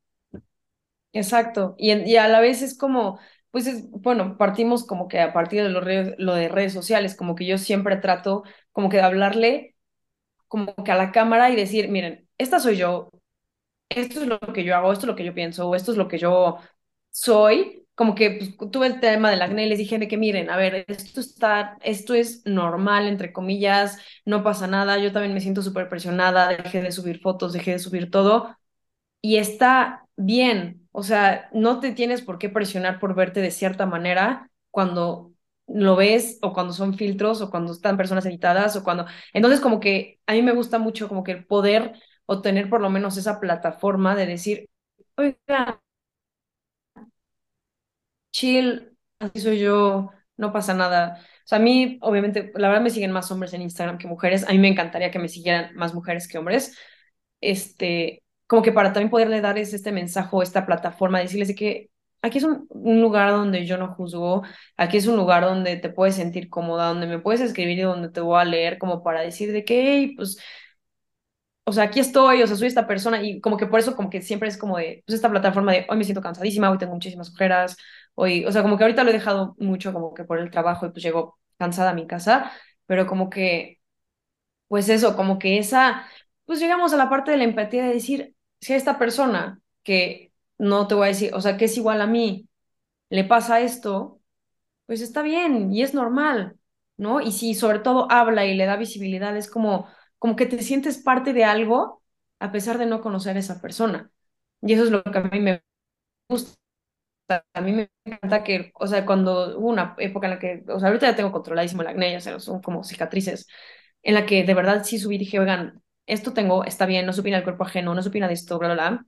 Y sí me llegaron muchos mensajes, tanto de hombres como mujeres, de decir de mil gracias por, por darle visibilidad a esto. La verdad me sentía súper mal, me sentía súper comprometida, me sentía con muchísima presión y el ver tu contenido como que de verdad me hizo darme cuenta que no me importa. O hombres me escribían de que, oye, pues es que veo a mi novia y así, el tú, que me digas esto, como que me ayuda para como que llegarle de cierta manera y decirle esto y que está bien y lo que sea.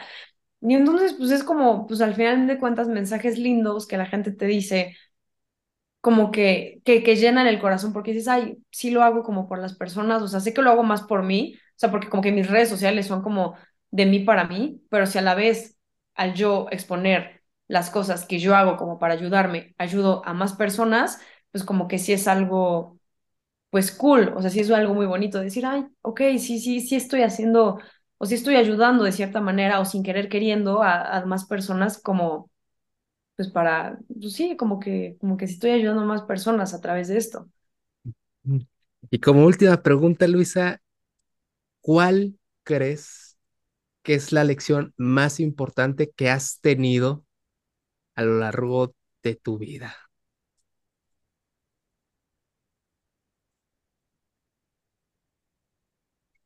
Hmm. Yo creo que ha sido como un, como constante, aprende a poner límites, porque por esto mismo de crecer como persona complaciente, obviamente es súper difícil como que poner límites porque sientes que ya no, las personas ya no te van a querer cuando los pongas. Y entonces, pues como que yo me he expuesto a muchas como que situaciones en las que yo me he olvidado de mí para que la otra persona se sienta cómoda. Entonces, como que sí he aprendido mucho a la fuerza de decir, hey, no quiero, hasta aquí, ya no quiero nada, vete, o yo, o sea, yo, o sea, poner límites al fin de cuentas y hablar. Como que esto va mucho a la par, como que el saber comunicarme y decir las cosas claras y de manera asertiva y al poner límites como que van de la mano. Entonces yo creo que eso es lo que como que siento que he aprendido como que lo que más me ha costado, porque bien dicen que normalmente uno estudia lo que le falta en casa. Entonces, ¿qué estudio yo? Comunicación.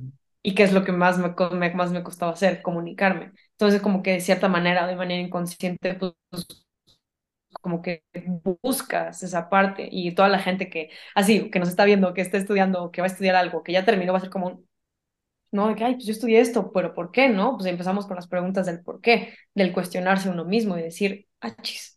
O sea, yo obviamente yo sé que yo estudié eso también porque pues, tal vez buscaba también comunicarme, ¿no? De cierta manera, se era irónico. Y este, pero pues yo creo que, pues eso, tal, tal vez también como que no, o sea, yo creo que no avergonzarme como que de mi sentir ni emociones, porque como que siempre he tratado de ser esta persona como que dura, como que, que no le afectan las cosas, que, que, es como seria, que es como muy centrada y así, y como que siempre he tratado como que de reprimir mis emociones respecto a las situaciones y ahorita es como un, pues no, o sea, ¿sabes? Y, es algo que me cuesta de repente y bastante como que decir, mm, ok, sí, no pasa nada, que no pasa nada en los ojos vidriosos, entonces como que no, son como que las peores, o sea, que como que han sido cosas duras, o sea, no te voy a decir que, uff, qué duro estuvo, o sea, sí estuvo duro, pero son cosas que siento que a lo al, como en la constante de mi vida siempre como que he tenido, o sea, siempre me lo han puesto enfrente para ver como que si sí, de que si sí ya aprendiste o, a ver, todavía te falta, mm, te mandamos otra para ver si ya como que tu examen final, ¿no? Entonces como que, pues como que siento que, que esas han sido como que las, o dos o tres, o sea, digamos que contamos como que límites con la comunicación de la mano, como que las constantes en mi vida o los aprendizajes que todavía, pues, ah, bueno, hasta este punto en el que estoy, o sea, de que 25 años, casi 26 de mi vida, eh, pues he tenido que aprender o estoy aprendiendo. Mm. Qué bonito mensaje para cerrar. Se nos acabó el tiempo, ahorita. Gracias por compartirnos de verdad tu historia. Como te dije, yo creo que todo el mundo tiene alguien, tiene algo que contar. Todos tenemos una historia que contar y no hay nadie mejor para contarla más que nosotros mismos. Entonces, no sé si quieras agregar algo más antes de despedirnos. Así que, y eso es todo, y eso es todo, y eso es todo, amigos. No, no es cierto. No, pues mil gracias sobre todo a ti también por, por fin, después de años, no, este, pues se dio esta entrevista, ya sabes que lo que necesites, aquí estoy, yo lo que necesite, igual la gente, pues aquí ando, este, y pues nada, no sé, ya como que después de todo mi mensaje así súper motivante, motivador, es como un, bueno, saludo así de, de que, mil gracias, eh, y, y esto, espera, espera, así vamos a ver, y esto es información que cura. termina la cancioncita en piano. así. bien, gente, pues cuídense mucho, espero que lo hayan disfrutado y nos vemos en el siguiente capítulo. Hasta luego. Bye.